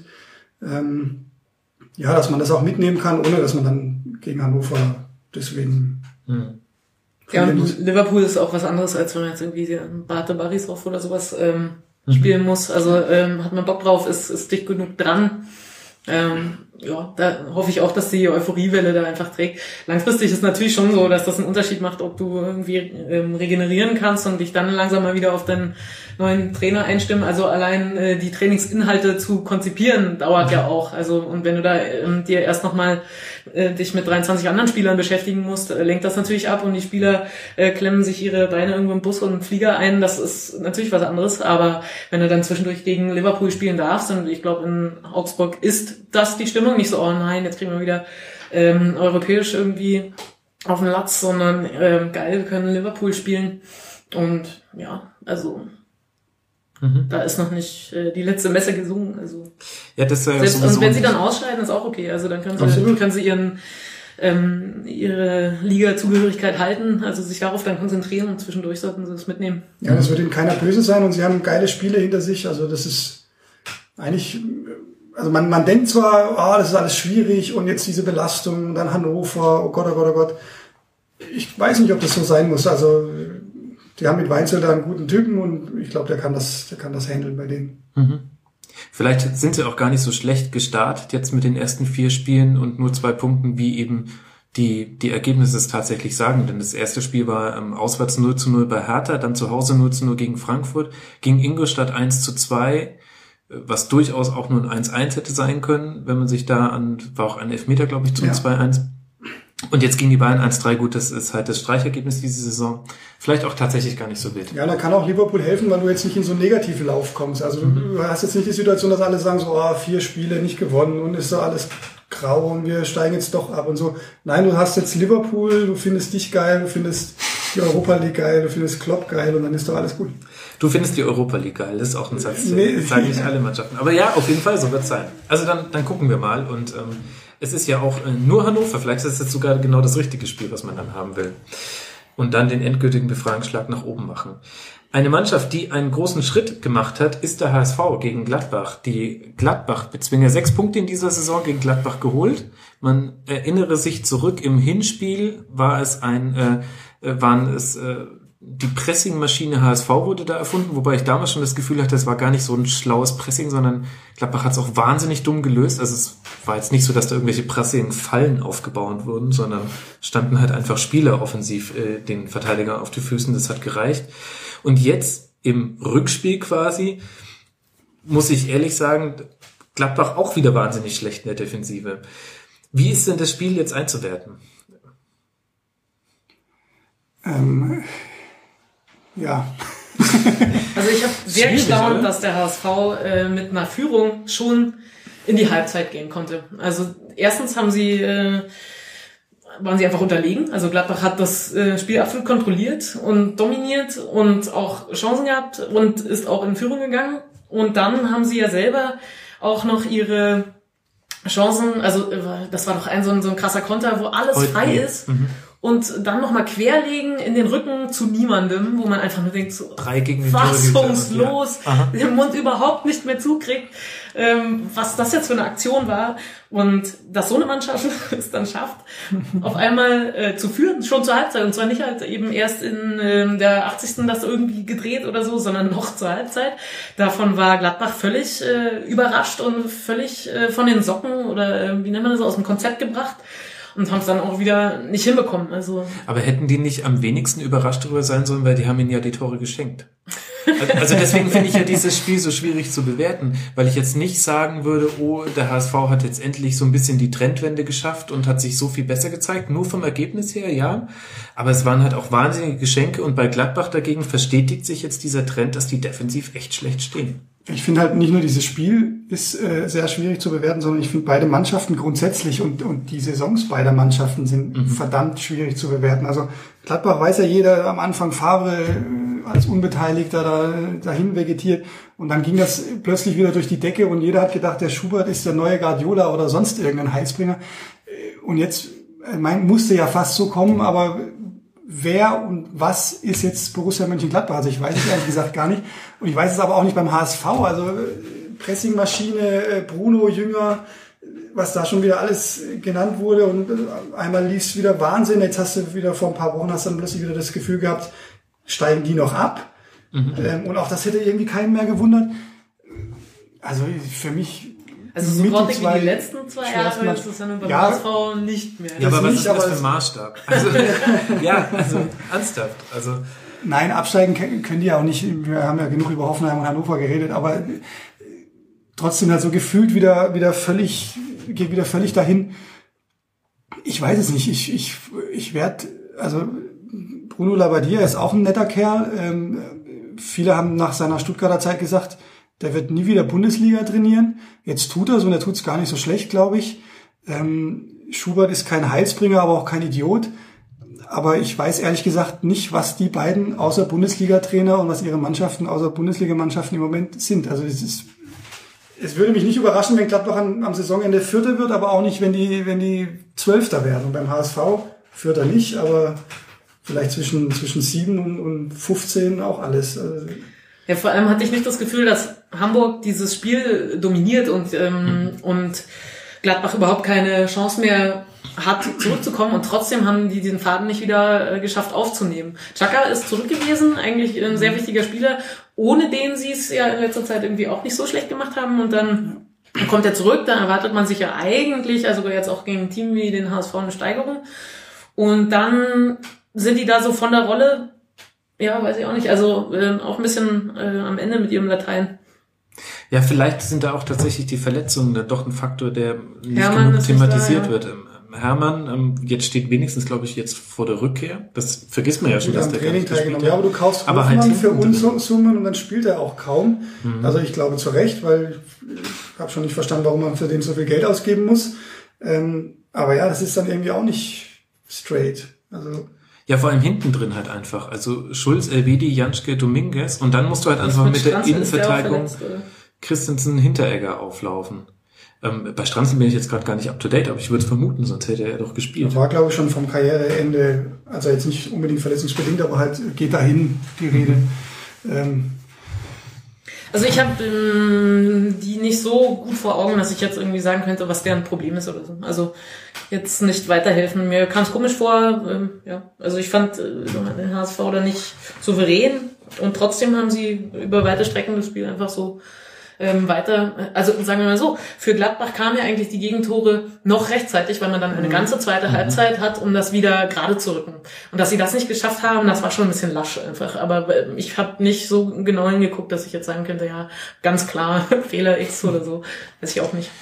Okay, also wir haben alle Fragezeichen auf der Stirn und dann ähm, muss ich mir einfach gleich meinen Gladbach-Fan einladen und dann muss der mir das halt erklären, Das weil mir, mir geht's ganz genauso. Ähm, jetzt aber interessant, äh, spielen jetzt dann äh, zu Hause gegen FC. Da darf man äh, gespannt sein. aber das ist ja dann auch wieder so ein Ding, wo, also da kannst du dann auch Kannst wieder nur sagen, äh, war ein Derby, äh, kann alles äh, passieren. Also ja, lad dir einen ein, der uns das erklärt, ich höre gerne zu. ich sag dann Bescheid, mal gucken, ob ich schon zur nächsten Woche mache, weil ich finde auch, dass das da so ein Sonderspiel ist. Wobei vielleicht ein Gladbacher und ein Kölner. Mal gucken. Lasst zur nächsten Partie kommen und das wäre Wolfsburg gegen Ingolstadt. Wolfsburg jetzt endlich mal gewonnen mit 2 zu 0 gegen Ingolstadt. Aber ehrlich gesagt ist das auch eines der Spiele, wo ich nicht so genau weiß, was man daraus eigentlich mitnehmen kann. Ich weiß nicht, wie es euch geht. Ja, es ist nicht ganz so einfach, glaube ich, aber was man vielleicht sagen kann, ist, dass ähm, es für Wolfsburg, auch wenn die jetzt durchatmen werden, ähm, noch zu wenig ist, um, um zu sagen, wir sind jetzt wieder, wir haben uns jetzt wieder gefangen. Ähm, jetzt spielen sie dann Champions League. Ich glaube, in dem Fall ist es ein bisschen anders als bei Augsburg. Ähm, ich, also, weil, weil in Wolfsburg, also weil sie mehr verlieren können, weil sie eigentlich Ja, also tut mir leid, also erstens ist in Wolfsburg jetzt Champions League nicht unbedingt ein Festtag, wenn man jetzt zuletzt gesehen hat, wer da so alles, oder beziehungsweise wer alles nicht ins Stadion kommt. Ähm, dann spielst du gegen ähm, den größten Außenseiter, glaube ich, seit Nicosia oder sowas im, im Außenseiter mag niemand. Keiner. Scheiß Underdogs, um das nochmal festzuhalten. Ja. Ähm, ja. Das tut mir leid. Nee, ist okay, sehr legitim. Ja, also die, das ist, ist glaube ich, eine, eine immer noch angespannte Lage da. Und dann hast du halt zwar gegen eine, eine Mannschaft gewonnen, die sich sehr gut schlägt, besser schlägt, als, als das alle erwartet haben. Aber das ist jetzt auch nichts, wo du danach sagst, wow, mhm. wir sind wieder wer oder sowas ähnliches. Ähm, sollte man sowieso nicht sagen, solche Dinge. Ähm, ja, also ich glaube, Wolfsburg, da bleibt es schwierig. Ähm, und wenn dann der VfB noch kommt, dann können sie sich von Europa eh verabschieden. Der Rausch, rauscht ja von hinten dran, das weiß ja inzwischen jeder. Ja, ich weiß auch nicht. Hast du noch irgendwelche weiterführenden Gedanken zu dem Spiel? Also wenn man Ja, dass Draxler halt getroffen hat, würde ihm gut tun. Sagen wir mal so, jetzt ganz aufs Einzelschicksal ähm, betroffen. Und ansonsten haben sie halt immer noch ihre Abgänge nicht kompensieren können. Ja.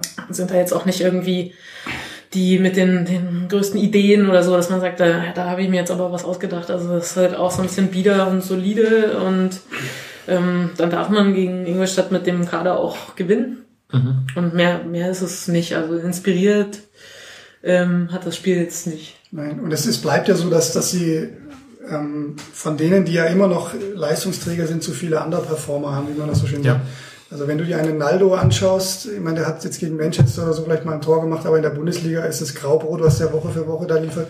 Und, und das trifft dich dann halt wirklich als, als, als Wolfsburg, weil du, weil du auf einen starken Naldo angewiesen bist, ähm, der dir viele Dinge da hinten wegmacht und der aber auch torgefährlich ist. Ich glaube, der hat noch kein Bundesliga-Tor in dieser Saison geschossen und sonst immer fünf oder so. Mhm. Ähm, und, und neben ihm ist nichts. Also da wird vor sich hin deletiert, egal wer da spielt. Mhm. Ähm, Damit die, haben wir nichts zu tun. Gar nichts, nein. Wir haben einen Spieler abgegeben, von dem wir gerne Tausende gehabt hätten. Tausend, Entschuldigung. Ähm, auf den Außen ist es mir dann auch äh, zu wenig stabil. Da ist mir dann auch äh, zu wenig Konstanz und was auch fehlt, und das ist auch erstaunlich, finde ich, ist, ist im, im, Mittelfeld einer wie Arnold, der jetzt, glaube ich, eingewechselt wurde, aber der auch ein, ein, paar Spiele verpasst hat, der, der sich richtig gut entwickelt hat. Mhm. Also der macht viel Spaß, der Kerl.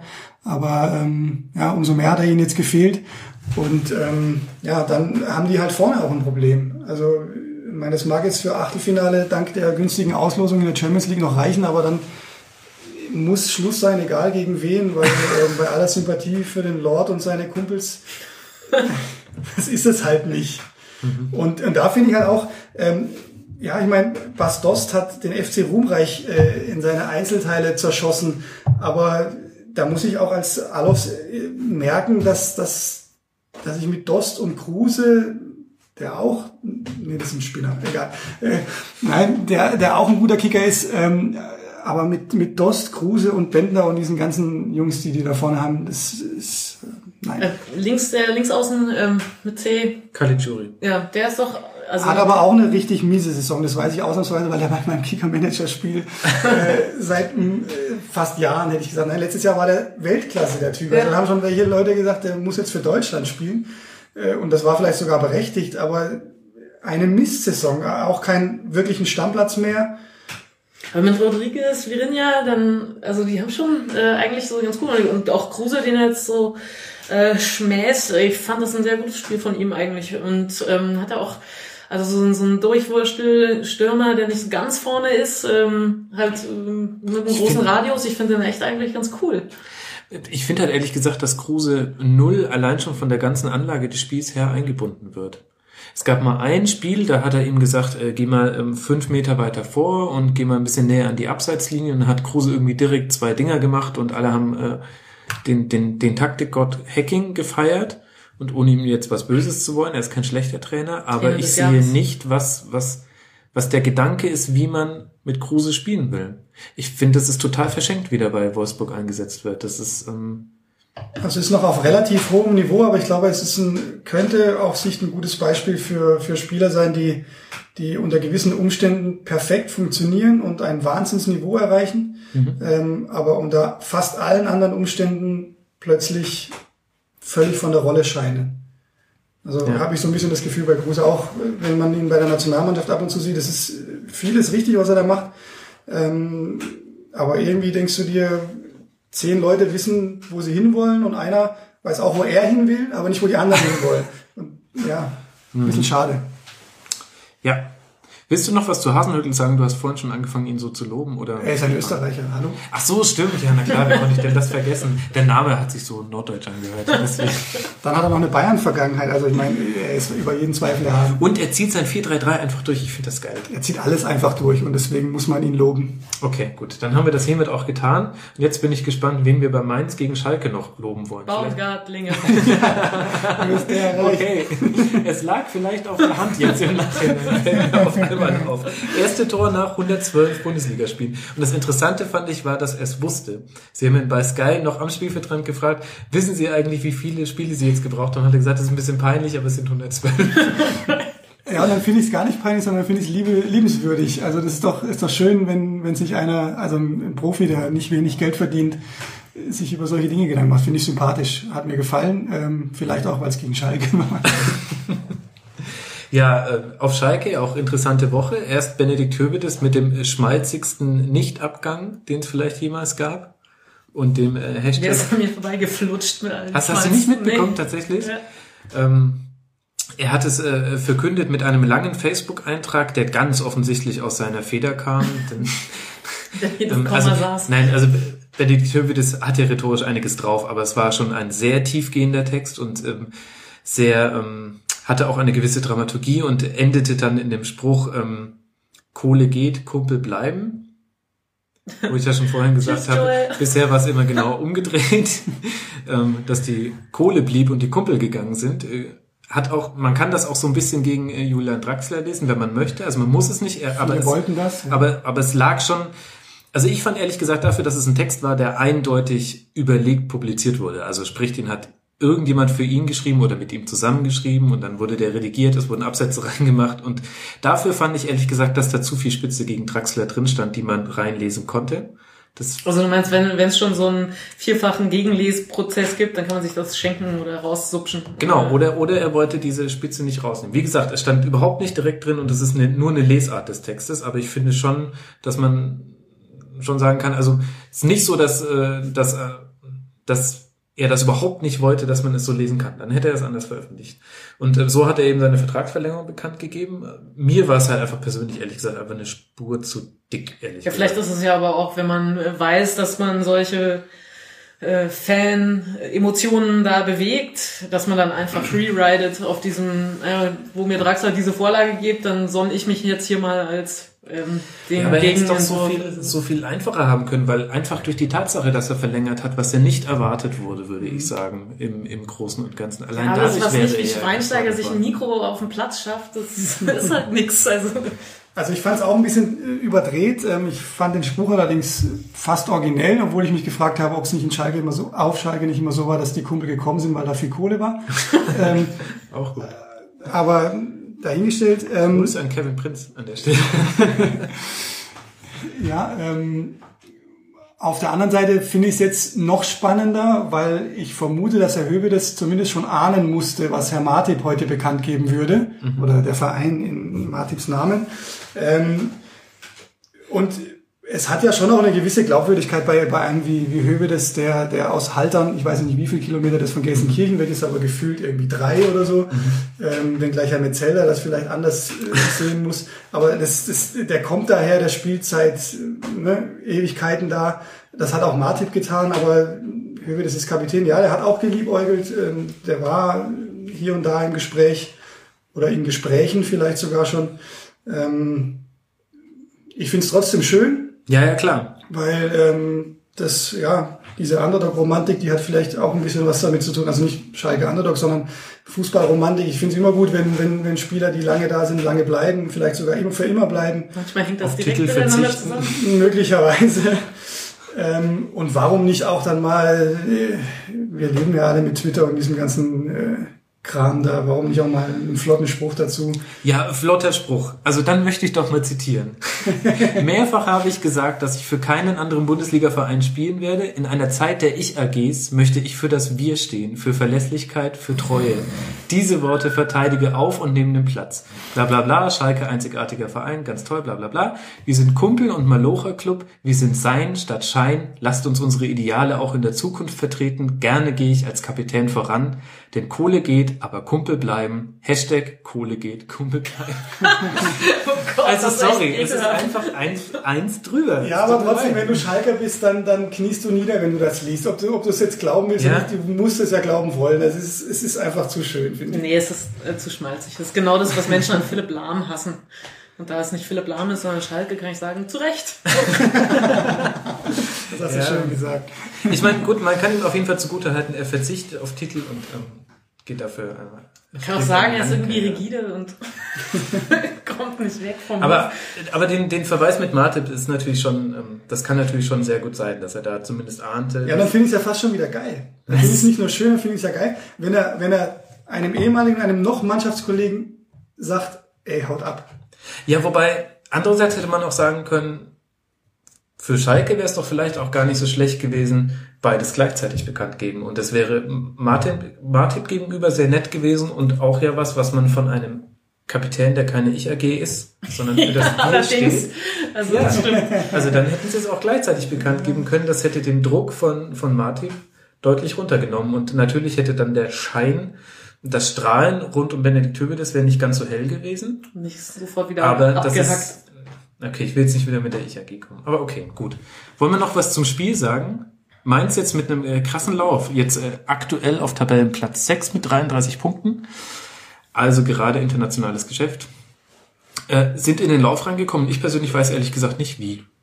So ein Ergebnislauf. Ich glaube, die Ergebnisse haben gestimmt. Kann nur an Baumgartlinger liegen. Ist der Schmidt nicht auch Österreich? Fast. Ja, gut. Ich sehe schon. Äh, wir fahren nur noch die Österreich-Schiene.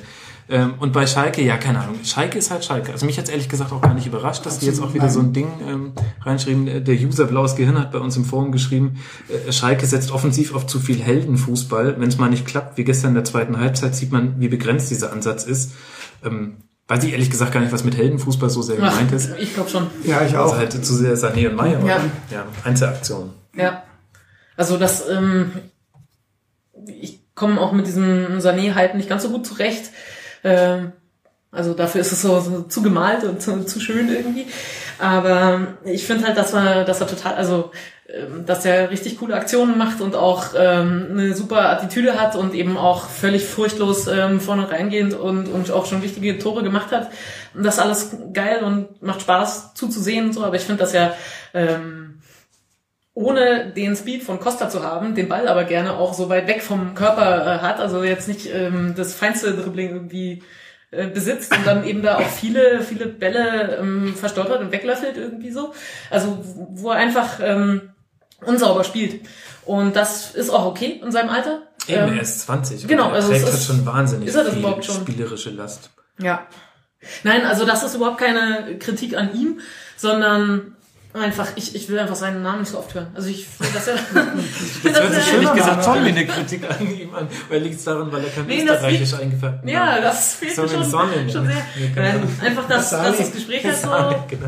so oft auf ihn kommt und, und ähm, ja, offenbar auch auf Schalke, sonst keiner eine Idee dann hat. Also Hünteler ähm, ist jetzt auch schon an vielen ähm, Vorlagen vorbeigeflogen. Hat Und- hinter sich, glaube ich. Also das ist jetzt ein bisschen arg übertrieben vielleicht, aber also ich glaube auf Sicht äh, wirst du mit dem nicht mehr dahin kommen, wo sich Schalke sieht. Hünteler. Ja. Und Sané ist ja auch nicht mehr lange da, also Herr Heidel muss dann den Äh, jetzt mal. äh, wart's mal ab. Könnte den Baum Kohle geht, aber Kumpel bleiben. Stimmt. Man weiß es ja. Aber zu Sané noch, ähm, du magst recht haben damit, dass der Hype ein bisschen arg viel ist vielleicht. Also man hat ja schon fast das Gefühl, er ist schon so Messi-mäßig unterwegs zum Teil, wenn man das alles liest, sieht, hört. Ähm, ich kann aber trotzdem nur hoffen, dass, dass der Löw das auch alles mitkriegt und das nicht für übertrieben hält, weil er ihn dann bitte zur EM mitnehmen möge, ähm, weil er etwas hat, ähm, was zwar fehleranfällig ist, aber etwas, was, was äh, die Mannschaft gut gebrauchen kann, weil es kein anderer Spieler einbringt. Das kann man dann mit sieben Innenverteidigern aus, ausgleichen. Zum Beispiel, ja. Also da, da wäre ich schon sehr für, ähm, halte ich gerne diverse Plädoyers. Ähm, aber Schalke, trotzdem, um darauf zurückzukommen, äh, ich glaube, niemanden überrascht irgendetwas, was da passiert. Äh, Das Einzige, womit Schalke überraschen kann, wäre eine Meisterschaft. Ähm, sonst mit nichts. Also Echt ganz schön anti. Also es gibt ja auch noch einen Meier und äh, ja, schade, dass er jetzt verletzt ist, aber ich bin auch großer ähm, Choupo-Moting-Fan. Finde ich echt ähm, cool. Also ich, ich mag auch, äh, wie heißt er, Neustädter eigentlich ganz gern. Also ich, ich habe überhaupt kein Problem mit Schalke, ich mag die ganz gern.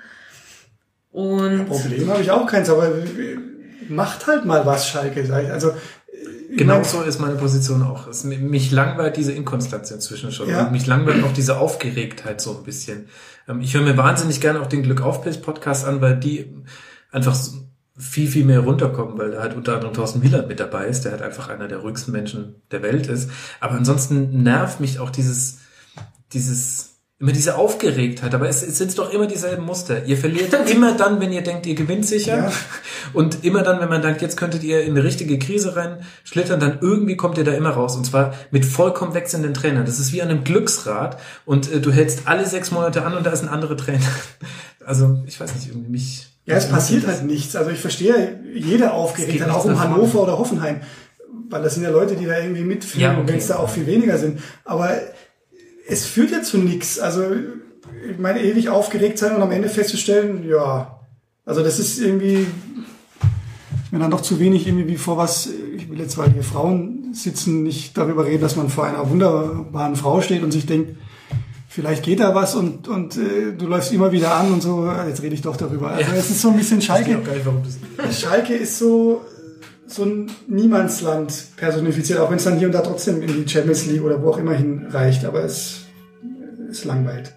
Wie findet ihr das äh, Heidel-Thema? Der, Fußballgott lässt schon die Glocken läuten und sagt, wir sollen endlich mal drüber sprechen. Ich fand ja ehrlich gesagt, dass es sich angehört hat, als wäre das eine, eine Nummer, die durch ist und die nur noch dran hängt, wann Roman Schröder von Werder die Freigabe bekommt. Und jetzt lese ich in der Kreiszeitung Süke vor vier Stunden, dass er sagt, ähm, ich bin zu 100% Werder und ist doch gar nichts probiert und was regt ihr euch alles auf? Ähm, Ich fand, am Freitag dachte ich mir, ja, die Sache ist durch und die warten jetzt nur noch, bis quasi die Nachfolge geregelt ist und dann verkünden sie es auch. Also ich verstehe das ehrlich gesagt gar nicht, weil Warum er auch weggeht, oder? Nee, also nicht, nicht die, nicht die, die Entscheidungen der, der Beteiligten, sondern warum das nicht längst irgendwann mal, also es ist ja quasi offiziell, also wahrscheinlich machen sie es deswegen nicht, weil sie sagen, weiß doch jeder. Also so ist es natürlich nicht. Aber gefühlt natürlich schon, weil, weil, also ist Horst Held überhaupt noch handlungsbevollmächtigt? Äh, Hat der Tönnies längst War er es? War es Ich glaube, jemals? er war es immer genau dann, wenn es schiefgelaufen ist, da hat der Tönnies gesagt, ja, So da muss Art. vom Horst aber auch wirklich mehr kommen. Und immer wenn er eine Entscheidung treffen wollte, hat der Clemens gesagt, lass mich mal machen. Hat nicht sogar Tönnies gesagt, ähm, ich glaube, das habe ich im Glück auf Pilz Podcast gehört. Ich glaube, er hat gesagt, ähm, man verdoppelt jetzt einfach das Angebot an Martip. In irgendeiner kleineren Zeitung, ich glaube im Recklinghäuser Tagblatt. Ach, läuft. egal. Ja, und bei Heidel habe ich so den Eindruck, äh, dem ist es völlig wurscht. Ähm, der, der macht zur Not nächstes Jahr dann beide Clubs. äh, und da hat dann äh, Mainz ja, aber wenn Mainz Champions League spielt und Schalke nur Europa League, dann gibt's ja schon einen Interessenkonflikt. Ja, aber dann kann er halt mittwochs hier und donnerstags da. Also ja, okay, gut, hast recht. Muss ja auch nicht beim Spiel sein, er hat ja andere Aufgaben auch. Also, ja.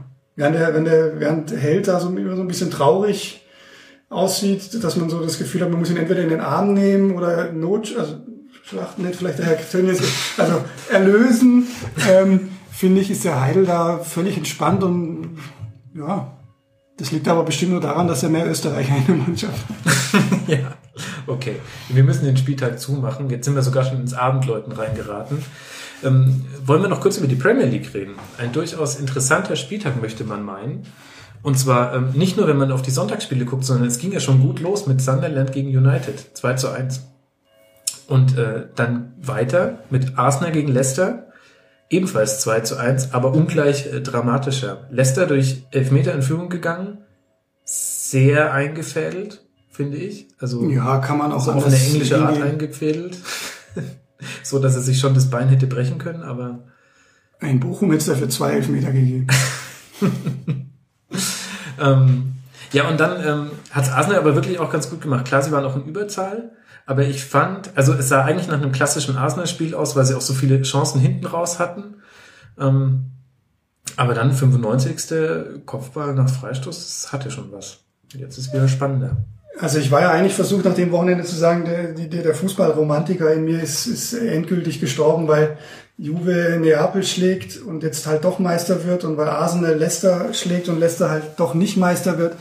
Ähm, aber auch da gibt's ja wieder schöne Geschichten wie, wie, wie ein Welbeck, der, der neun Monate nicht spielt und, mhm. und Wenger will ihn eigentlich gar nicht in den Kader nehmen und dann nimmt er ihn doch rein. Ähm, und dann macht er das Ding natürlich auf Assist Monster äh, Özils Vorlage, was auch hierzulande fast zu kurz kommt, was der für eine Wahnsinn. unfassbare Saison spielt. Mhm. Jetzt auch nicht nur konstant, aber trotzdem mit Quoten, die, die unglaublich sind. Also kannst du 17 Tore vorbereiten in dieser Liga. Das ist, ist echt krass. Ähm, trotzdem, auch wenn ich da mit der deutschen Brille ein bisschen drauf gucke, ähm, ein bisschen schade für Leicester. Ich meine, na gut, da ist auch Robert Huth noch aktiv, ähm, der sich auch in jeden Ball wieder geworfen, aber das war, war richtig, ein richtig geiles Spiel zum Zuschauen. Mhm. Ähm, ja, aber ein bisschen schade um Leicester. Ich hoffe nur, dass denen jetzt hilft, ähm, dass die, dass die erst in zwei Wochen wieder spielen müssen. Ähm, Arsenal spielt in der Zeit äh, FA Cup und gegen Barcelona Champions League und ähm, Tottenham, die ja Zweiter sind, die vergisst man ja auch mal gerne. Eigentlich auch eine, eine, eine spannende Geschichte. Die haben äh, in der Vorbereitung hier im, im äh, wie heißt der Cup, nach irgendeinem lustigen Sponsor benannten Pokal, früher mal Franz Beckenbauer äh, äh Pot oder so genannt. Ähm, danke, äh, haben die hier gespielt und haben, haben ausgesehen wie, wie eine, wie eine Drittligamannschaft. Also da hätte keiner, glaube ich, gedacht, dass die, dass die noch irgendwas machen. Deine Premier sind die Zweiter. Ähm, auch eine schöne Geschichte, aber die spielen jetzt in den nächsten äh, zwei Wochen, während Leicester sich irgendwo ähm, im Kurzurlaub, äh, den der Trainer gegeben hat, ausruht, spielen die zweimal Europa League gegen Florenz äh, und auch FA Cup. Ähm, das ist äh, ein Spielplan, den man nur als Engländer verstehen kann, glaube ich. Ich glaube, Herr Klopp hat es immer noch nicht verstanden. Ähm, aber das ist was, wovon ich hoffe, dass es Leicester hilft. Ähm, und äh, ja, es wäre einfach Wahnsinn, wenn, wenn, wenn die das halten können, gerade in der Liga. Ja. Also um kurz äh, die Situation so sort zu sortieren, Leicester jetzt auf Platz 1 mit 53 Punkten und dahinter eben die Spurs und Arsenal mit jeweils 51 Punkten, also zwei Punkte Vorsprung noch für Leicester. Manchester City leider, leider dahinter mit sechs Punkten Rückstand. Die haben eben verloren zu Hause gegen die Spurs. Das fand ich war so die zweite große Überraschung des Wochenendes. Ähm, und dann Manchester United dann eben schon mit 41 Punkten, die werden oben nicht mehr eingreifen. Und dann hatten wir noch ein ganz interessantes Spiel, Liverpool 6 zu 0. Allerdings muss man auch sagen, bei Aston Villa, die jetzt auch nicht wirklich gerade die Saison ihres Lebens spielen. Also ähm, mir wurde das ihres Ablebens, glaube ich. ja, ehrlich gesagt sieht so aus bei acht Punkten Rückstand ähm, nach 26 Spieltagen. Als Bayern-Fan sieht man das ja auch nicht ganz ungern. Aber das wissen nur die älteren Menschen. Das wissen nur die Älteren. Wann war das? 71? 81, glaube ich. 81, genau. Ja, ja, genau. Ja, ja. Ähm, in den Zehnern verrutscht. Ja, interessanter Spieltag. Und in der Primera Division alles wie immer. Alle haben, alle haben sie gewonnen. Äh, Barca, Atletico und Real. Und das einzige Interessante war dieser Barca-Elfmeter, den Messi am Valentinstag schenkt der Suarez. Ein, ein Tor, in dem er ihn querlegt. Aber was, was ja eigentlich lustig war, also ob man das lustig finden will, weiß ich nicht, aber was, was ich spannend fand, war, dass er ihn ja eigentlich Neymar schenken wollte. Und deswegen, also die Spanier haben ja natürlich in ihrer Bescheidenheit schon vom Elfmeter des Jahrhunderts geschrieben. Ähm, Klar. Des Jahrtausends hätte ich eher angebracht gefunden, aber egal. Ähm, aber wie geil ist es denn, dass du, äh, dass der Messi dem Neymar den Ball auflegen will und der Suarez dann sagt, der ist zu langsam, mache ich ihn lieber rein. Das habe ich also, gar nicht mitgekriegt. Das finde ich ist, ist fast noch schöner an der ganzen Geschichte, als dass man irgendwelche Johann Cruyffs kopiert, die das viel schöner konnten ich meine, es gab ja auch so eine kleine Respektsdebatte darum. Also beim Stand von 3-1 war es ja zu Hause relativ spät im Spiel. Also spricht jetzt nicht für, für, für einen riesigen Fairplay-Gedanken, weil der, du lässt halt einfach den gegnerischen Torhüter saudumm aussehen. Gleichzeitig, bitte? Mein Gott. Ja, okay, gut, du bist ja auch nicht für Underdogs. Aber also gut, auch Bond-Bösewichte müssen Fans haben. Mir ist es ein bisschen zu, zu arg jetzt, äh, weil das ja auch, äh, wie wir vorhin über Darmstadt, dann ist das jetzt dann Fair Play und so weiter. Ähm, kann man alles machen. Ich hätte es nur, oder würde es nur gerne mal sehen, wenn Barca das äh, im Champions League-Finale bei 0-0 macht oder ja. irgendwie sowas halt, weil dann hat's halt Eier und dann sage ich, okay, mhm. ihr seid halt die Größten, aber jetzt gegen irgendwie... Celta Vigo. Genau, danke bei 3-1. Ja, dann klappt es nicht mal wie geplant. Das stimmt schon, aber wenn, wenn du in so einem Spiel nicht auch mal was probieren darfst, also ich bin dafür, dass man Sachen, die ja, darf, legitim natürlich. oder in, in, den Regeln erlaubt sind, dass Auf man die, äh, wann immer es einem beliebt auch Kein Widerspruch, aber wenn ich geil bin, dann mache ich es halt. Das stimmt, ja. Wann anders. Ich muss sagen, ich war ein bisschen enttäuscht vom Schiedsrichter, denn das war regelkonform. Aus einem äh, Strafstoß kann ein äh, Torschuss erfolgen. Aber, aber muss zu früh reingelaufen, oder? Aber genau, er ist eindeutig zu früh reingelaufen und ich glaube, ich hätte als Schiri gesagt, weil du spielst ein bisschen auch mit dem Schiri, ob er quasi mhm. die Regeln kennt, sowas. Ich glaube, ich hätte als Schiri gerade deswegen gesagt, das heißt, wenn ich mir nicht hundertprozentig sicher gewesen wäre, ob der jetzt schon mit zwei Schritten drin ja. war und mit einem hätte ich gesagt, gewesen, nee, Leute, also ähm, das wird wiederholt. Und dann hätten sie es nochmal gemacht und dann wären sie die Größte gewesen. Nee, hätten sie nicht, glaube ich. Ich glaube, dann hätte Suarez den Ball genommen, hätten Messi weggeschossen, hätte gesagt, du Amateur, komm, ich mach das. Naja. Und dann ist äh, die Frauenfußball-Bundesliga noch äh, gestartet am Wochenende. Und ich spreche das nicht nur an, weil wir mit der Jolle jemanden hier haben, der da sehr gut bewandert ist, sondern auch, weil ich es äh, relativ krass finde, wie wenig darüber berichtet wurde. Ähm, ich habe gehört, dass im Kicker gar nichts äh, als Vorschau war. Ich weiß nicht, ich lese Printprodukte nicht mehr. Ähm, das, das, macht mich traurig. Jetzt, äh, es, es gibt mir einfach nichts, sorry, es ist einfach alles zu spät und ähm, auch nicht handlich genug. Nee, aber ähm, ich habe auch überhaupt nichts mitbekommen. Ähm, es ist jetzt sportlich nicht so wahnsinnig spannend, weil die Bayern mit zwölf Punkten vorne dran, das Ding ist relativ ja. durch eigentlich, haben vier Gegentore, was schon krass ist, nach 13 Spielen, noch keine Niederlage. Ich habe jetzt irgendwie 36 Spiele in Folge nicht verloren oder sowas und das mhm. ist auch äh, Ligarekord. Ja, also warum für, muss man dann gegen Twente Enschede in der Champions League? Ja, muss man überhaupt nicht, nein. Also, ja, also wenn ich nehme das keinem übel, also jeder soll sich seine freie Zeit so einteilen, ja, klar, wie er möchte. Und da ist es halt gerade nicht besonders spannend. Das war der erste gegen den letzten. Dafür hat es, Köln ist der letzte, ähm, lange 0-0 ähm, gehalten. Also es war schon einigermaßen spannend. Aber es war jetzt auch kein, kein super Kick und es waren auch wenig Journalisten vor Ort. Das hat man gegen Wolfsburg auch schon anders erlebt dort vor Ort. Aber ähm, ja, also das eigentlich Phänomenale war, dass die, dass die Bayern letztes Jahr eben nach äh, einer Milliarde Jahren ähm, die Meisterschaft gewonnen haben und das am letzten Spieltag nach Schlusspfiff. Also sie mhm. mussten tatsächlich noch das Ergebnis aus der Parallelpartie abwarten. Das, äh, da sind mir auch völlig die äh, Nerven gerissen. Und das hast du dieses Jahr nicht. Also, und das ist eigentlich, muss ich sagen, das, also ganz nach meiner Underdog-These, das ist das eigentlich Phänomenale. Denn die, die, die haben halt nicht das Riesenbudget, also man, man verwechselt das häufig, ne? So, ah, ist ja, ist ja der FC Bayern. Mhm. Das heißt nicht automatisch, dass das Frauenteam äh, dieselben ähm, ja, äh, Zuwendungen da erfährt. Also die trainieren draußen in Aschheim, die haben mit der Sevener Straße das warme Mittagessen gemeinsam und ähm, ja, es ist eine ganz andere Welt. Von daher, ähm, ich weiß nicht, also die, man kann sicherlich von den Medien ein bisschen mehr tun, auch um das einzuladen, denn dann passieren tolle Sachen. Also es sind super Fußballerinnen, aber ich, ähm, also man muss sich irgendwie so die Zuschauerliebe auch verdienen, ja. Und wenn man, also ich kann niemanden dazu zwingen, jetzt irgendwie moralisch dazu einzuladen, Nee, das natürlich zu nicht. supporten. Ein bisschen mehr wäre schon gegangen, finde ich auch. Ich finde, dass es halt sehr interessante Geschichten gibt, die es da, die man da erzählen könnte, unabhängig jetzt, wie man das sportlich bewertet. Es ist ein bisschen langsamer als Da Männerfußball. liegt Es schon viel brach, das stimmt. Also die leisten schon richtig viel. Also da gibt's richtig spannende Die Leute. haben alle noch Berufe, die machen, die müssen ehrlich gesagt, glaube ich, viel mehr opfern als ähm, als viele männliche Profis. Nicht also alle, aber niemand hat da ausgesorgt, äh, Genau, die da mit der Nummer durch sind.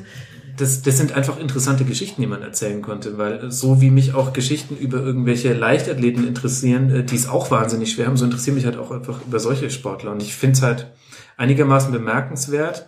Und ich frage mich ehrlich gesagt auch, wie sich das jetzt, wie es den Frauenfußball in Deutschland verändert, dass eben jetzt diese etablierten Bundesliga-Vereine immer mehr hochkommen in die Liga, weil früher hattest du hattest du ja ganz eigene Teams da, eben äh, Turbine Potsdam, äh, Frankfurt, ähm, ähm, das, Früher noch Bergisch Gladbach oder Genau, Braunheim genau, oder das sonst waren die, die mir gerade nicht Ja. eingefallen sind. Und ähm, die hatten halt den Vorteil, dass die ähm, in ihrer Zielgruppe vor Ort ein bisschen mehr ähm, für Aufsehen sorgen Ja, das, konnten. das Einfach Dorf was stand hinter ihm. Das ja, ja, also so doof sich anhört, aber das ist ja schon, und das hat sich ja jetzt einfach verändert, weil wenn jetzt ähm, hier irgendwie ähm, Hoffenheim äh, ist, spielt in der ersten Liga und, und die Bayern spielen und die teilen sich aber halt quasi die Aufmerksamkeit mit einem wahnsinnig erfolgreichen Männerteam.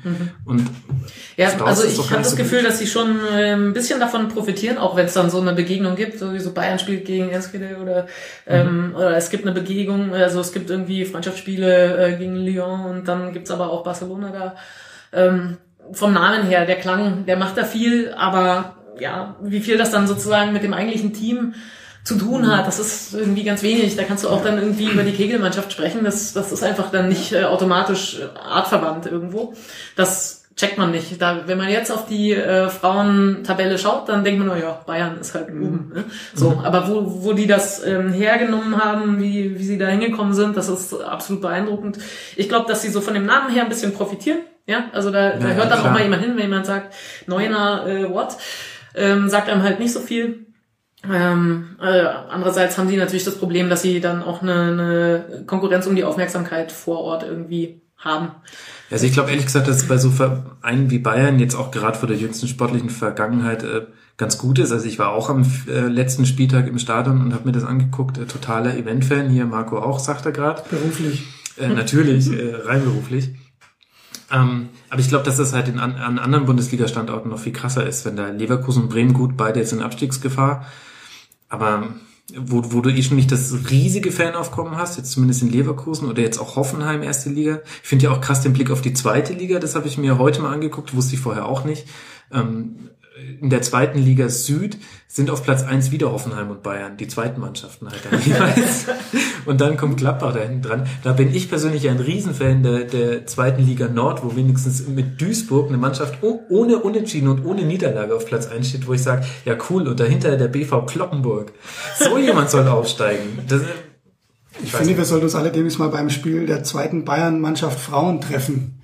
Ich stelle mir spannend vor. Aber was ich noch dazu sagen wollte, ist, äh, dass ich mich frage, ob, ob äh, man nicht auch als FC Bayern Frauen oder Wolfsburg und wer da alles mitspielt, nicht, nicht gut beraten ist. Und ich glaube, das tun die ja auch, ähm, trotzdem ein eigenes Image äh, zu entwickeln, zu schaffen. Also natürlich steht da erstmal der große FC Bayern drüber, bei Wolfsburg steht der große vielleicht nicht ganz so große VfL Wolfsburg drüber.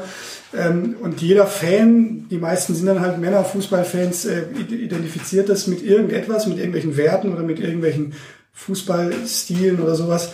Ähm, und ich glaube, dass du aber auf Dauer das Interesse nur, nur halten kannst, wenn du selber für was, wenn du für was Eigenes stehst. Ähm, bei den Bayern, klar, ist es dann trotzdem jetzt, ist es jetzt auch wieder der Erfolg mit der, mit der Meisterschaft letztes Jahr. Aber was ich bei der Mannschaft speziell ganz witzig finde, ist, dass es für mich irgendwie so die Italiener des Frauenfußballs sind. Also ich, ich sehe da meistens nur das die Ergebnisse. Oder? Das war gar nicht, das war auf jeden Fall nicht negativ gemeint. Es war nur so gemeint, dass, dass ich meistens nur die Ergebnisse sehe und, und ganz, ganz selten mal die Spiele. Und immer wenn ich gucke, spielen die gegen Essen oder irgendwas anderes, was nicht vorne mitspielt und gewinnen 1-0 oder 2-1. Ja, letztes Jahr hatten sie, hatten sie ein paar mehr Kantersiege drin. Das Und jetzt, schon. und jetzt haben sie auch wieder nach, glaub, wie viel Spielen? 20, 21 oder so, haben sie 26 Tore Mhm. zu vier. habt, hast du ja gerade schon gesagt. Mhm. Ähm, das ist verrückt. Also sie haben jetzt, glaube ich, 13 Spiele. Also es sind, äh, es okay. Sind die, die Saison ist halt nicht so groß, weil nicht so mhm. viele Teams in der Liga sind. 13 Spiele. Dann sind es zwei im Schnitt, aber es ist trotzdem für eine für, für die ja, dominierende ja, Spitzenmannschaft, die zwölf Spiele vor allem anderen ist. Ja. Irgendwie. Aber das muss nicht schlecht sein. Also ich meine, das ist ja auch früher war der FC Bayern Männer ja auch so. Also wir alle erinnern uns an, an viele schöne, dreckige Siege und alle anderen hassen den FC Bayern bis heute dafür. Heute ist es ganz anders und trotzdem äh, wird der FC Bayern damit noch identifiziert. Also wenn du, wenn du, wenn die, die Bayern Männer in, in der Saison ein einziges Spiel haben, wo sie mal in der 88. Minute oder so den Sieg treffen, steht also immer die Bayern, Bayern Dusel. So, die Mädels machen es jetzt. Das heißt, das sollte ihr Image sein, dass die FCB-Frauen sagen, wir sind die direkten soll. Bayern, die ihr von früher kennt. Ich sage nicht soll, aber ich glaube, dass es, dass es hilft, ähm, wenn man für was steht. Mhm, das stimmt schon. Ob das jetzt, also ne, das muss ja, muss ja nicht immer was, was ganz Tolles sein, aber das kann, das glaube ich, schafft auch Interesse. Ich weiß nicht, ob das, ähm, ob das hinkommt. Also theoretisch, also es macht total Sinn, aber ähm, ich muss den ähm, VfL Wolfsburg schon sehr loben dafür, wie sie ähm, die, also einfach äh, die Frauenmannschaft mit zu all ihren äh, offiziellen Terminen und so weiter mit integrieren und okay. mitnehmen und mitfeiern und dort auch Leute im Stadion aufkreuzen ab und zu. Also es gab einmal die Situation, dass, dass äh, Martinez auch bei den Frauen irgendwie mal aufgetaucht ist. Mhm. Ähm, aber sonst jetzt so vom Verein auch, äh, klar, da gab es dann ein bisschen das Gewinke vom äh, Rathausbalkon dann zur Meisterschaft, als sie nun wirklich beide, also das lag ja auf der Hand, beide die mhm. Meisterschaft gewonnen hatten und dann auch nur Schweinsteiger es schafft dann wirklich diese scheiß Schale auch gemeinsam mit dem Mädel hochzunehmen, sonst nicht nur so, wer, wer bist du? Äh, so Grüß August mäßig. Die haben sich ähm, äh, teilweise gewundert, dass die keine Weizengläser hatten, die sie ihnen gegeben haben, oder? Also, also, also äh, total schlimm fand ich das. Ich meine, die wussten doch, dass da, naja. Ja. Und, und dann ähm, gibt Wolfsburg ein anderes Bild ab. Also so sehr mhm. man die vielleicht im, im Männerfußball schmähen mag, irgendwie wegen eines äh, vermeintlichen Mangels an Kultur oder äh, Rückhalt, ähm, das, das machen sie toll irgendwie. Und ich mag auch den, den das Frauenteam von Wolfsburg äh, die Arbeit, die sie da machen, die ist schon äh, ziemlich gut und auch ansehnlich. Also äh, ich habe gerade auch bei den bei den Wolfsburger Frauen, weil selbst wenn man Frauenfußball nicht so verfolgt, die fallen einem ja ins Auge aufgrund ihres Erfolges, schon auch das Gefühl, dass die für was stehen. Also was ich halt um, um diese These gleich nochmal zu stützen, auch wenn du dagegen redest. Äh, ich glaube, dass die für was stehen und für was ganz anderes stehen als, als der VfL Wolfsburg Männer, weil mit VfL Wolfsburg Männer, also jeder hat sofort VW, jeder hat sofort langweilt mich, auch wenn die vielleicht mal guten Fußball spielen. Stadion leer will ich nicht hin, will ich nicht sehen. Also jetzt der normale Fußballfan oder der Ultra oder so. Ähm, aber bei den Frauen, da steht zwar VfL Wolfsburg drauf, aber ich glaube, niemand würde sagen, oh, VfL Wolfsburg und jetzt gewinnen die auch noch und so, boah. Also gar nicht. Ich bin jetzt echt kein Frauenfußballfan, aber die, die kommen total sympathisch rüber. Das scheint eine, eine nette Truppe zu sein. Und denen gönnt man das alles, was sie da zuletzt erreicht haben. Und ja, die fackeln auch ein bisschen was ab. Also ähm, ja. das Stimmt schon. Siehst du allein, war das nicht auch das äh, Champions League Finale gegen Lyon, was sie eigentlich schon sehr, sehr glücklich gewonnen haben, wo ich mir auch gedacht habe, mein Gott, allein wenn das den Bayern Frauen passiert wäre, dann hätte ich wieder so viel von Bayern dusen. Und so haben sich aber alle nur gefreut, ey, Triple ja. geholt, Wahnsinn, super Leistung. War ja auch eine tolle ja. Leistung. Aber es stimmt schon, ja. Was ich bei den Bayern Frauen oder auch generell am Frauenfußball, aber ich verfolge halt mehr den FC Bayern, ähm, einfach sehr sympathisch finde, ist halt auch einfach, wie nahbar noch die Spielerinnen sind und ich glaube auch dadurch, dass es Frauen sind, haben die auch einen anderen Umgang mit Social Media und logischerweise noch nicht dieses, also da kommt kein PR-Text wie jetzt bei Benedikt Hövedes. Und ich folge den äh, total gern in den sozialen Netzwerken, weil man da wirklich ganz gut mitkriegt, wie die so in der ähm, Mannschaft drauf sind, zumindest glaube ich es gut mitzukriegen. Und äh, jetzt zum Beispiel von der Vorbereitung der Bayern habe ich wahnsinnig viel mitbekommen und hatte immer so einen Eindruck, die kommen echt super miteinander aus. Und ähm, alle stehen auf äh, die kleine Japanerin, die quasi ein bisschen das Maskottchen ist, der Namen ich immer vergesse. Mana Iwabushi. Genau.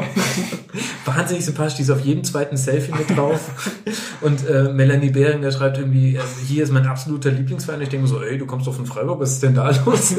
Aber ähm, das finde ich total, total Ja, die Behringer, ähm, die, ich weiß nicht, nach der Meisterschaft hat sie echt ähm, auch einfach nicht nur ja, also dieses ganze, ich bin so ähm, beeindruckt und äh, freue mich so, sondern auch so, ich möchte einfach bei keinem anderen Verein spielen oder unter einem Wahnsinn, anderen Trainer. Ähm, mir geht's so gut hier so ungefähr. Also das hat alles, äh, was mir vorher gefehlt hat und hier kommt alles zusammen und ähm, dass hier diese Meisterschaft eben so wahnsinnig mhm. viel bedeutet, das, ähm, das nimmt man ihr dann natürlich auch ab. Und ja, dann gibt's halt so Lisa Evans, eine Schottin, keine Ahnung, also da gibt's dann einfach Mitschnitte aus dem Training, wo sie so äh, so die Welle auf dem Boden macht, also so rumrobbt irgendwie, keine Ahnung, und mit Eunice Beckmann total ausrastet. Also da sind schon ähm, so ein paar Knallchargen am Start, die sind schon witzig. Ja, und der Trainer hast du ja auch angesprochen, also ich glaube, der spielt auch eine, eine ganz entscheidende Rolle. Also du kannst viele Leute da nennen, auch die Dana, die das da seit Jahren macht und so. Die, ja, ich glaube schon, dass die, dass die, also die wurde zumindest auch genannt damals immer als, als zumindest in den Anfangsjahren, die, die, das, die das Projekt vorangebracht hat. Ähm, und über den Wörler, ich meine, kann mir gerne was anderes jemand erzählen, der da tätig am Trainingsplatz steht. Ich tue es nicht. Ähm, aber wenn du mit den, mit den Leuten dort sprichst, ähm, die halten große Stücke auf den. Ähm, und also ich glaube, man muss jetzt nicht sagen, es wäre spannend, wenn der mal beim Männerfußball oder so, weil dann, dann setzt man das gleich wieder auf eine höhere Stufe und das ist vielleicht nicht richtig. Ähm, trotzdem würde es mich interessieren. Ich glaube, dass er da eigentlich auch hin möchte in den Männerfußball. Ja, also und die Meisterschaft ist ähm, einfach sein sein Verdienst. Also die Spielerinnen haben, er hat diese Spielerinnen äh, geholt, geformt äh, und und äh, deren Stärken rausgekitzelt und natürlich ist es eine geile Mannschaftsleistung und ohne die Vorgaben vom Wörle wäre das wahrscheinlich nicht äh, möglich. Also man schafft das nicht zufällig, weil Einzelspielerinnen viel Talent haben oder so. Der hat die dahin getrieben mit einem super Plan und ja, hat er gut gemacht. Ja, und Obwohl er kein Österreicher Ja, erstaunlich eigentlich. erstaunlich eigentlich. Und wenn man mal sehen möchte, wie Social Media Arbeit beim FC Bayern aussieht, wenn nicht irgendwie so wahnsinnig viele Leute drauf gucken und man jedes Komma richtig setzen muss, um nicht irgendwelche ähm, äh, Leute in ihren Gefühlen zu verletzen, dann kann man echt den FC Bayern Basketballern und den FCB Frauen folgen. Die haben jetzt auch neulich was zusammen gemacht. Ich finde das immer wieder ganz nett. Neulich habe ich irgendeinen Clip gesehen, ähm, aus dem Training, wo im ersten Versuch jemand den Torschuss voll versemmelt hat und, und im zweiten hat es halt äh, total gut geklappt. Und das fand ich so wahnsinnig sympathisch, dass man halt auch zeigt, wie es halt beim ersten Mal wahnsinnig schief ging. Die Social Media Geschichten auch bei den Bayern Frauen, die sind ja, äh, das ist ja alles äh, Freiwilligenarbeit. Ne? Also genau. das ist jetzt nicht, ähm, dass da die große Abteilung dahinter klemmt oder so. Das sind ein paar Einzelne. Also vor allem Florian Schießel, der das schmeißt. Ja, das ist voll cool. Stimmt, das habe ich jetzt als gegeben vorausgesetzt, aber weiß man das vielleicht da draußen gar nicht. Schön, jetzt haben wir endlich auch mal länger beim Frauenfußball geredet im Rasenfunk. Das war mal Zeit, mal wieder.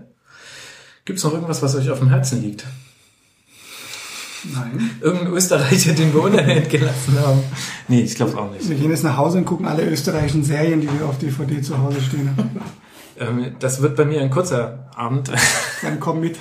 Aber ich habe, habe Netflix. Mal gucken, was, was da so, ähm, zu holen ist.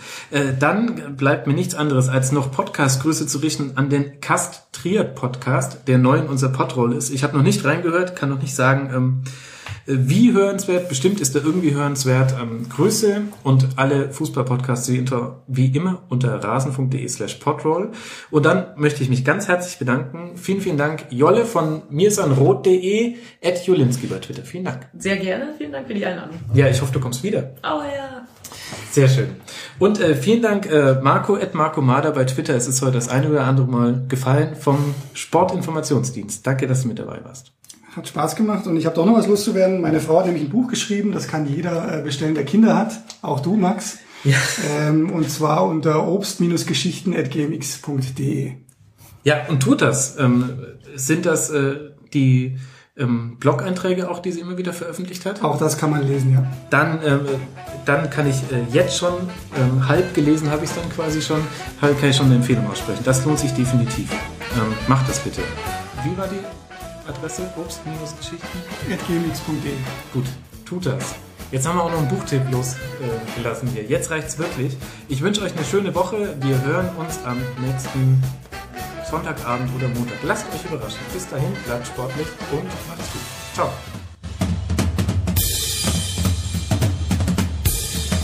Das war die Rasenfunk-Schlusskonferenz. Wir gehen nun zurück in die angeschlossenen Funkhäuser.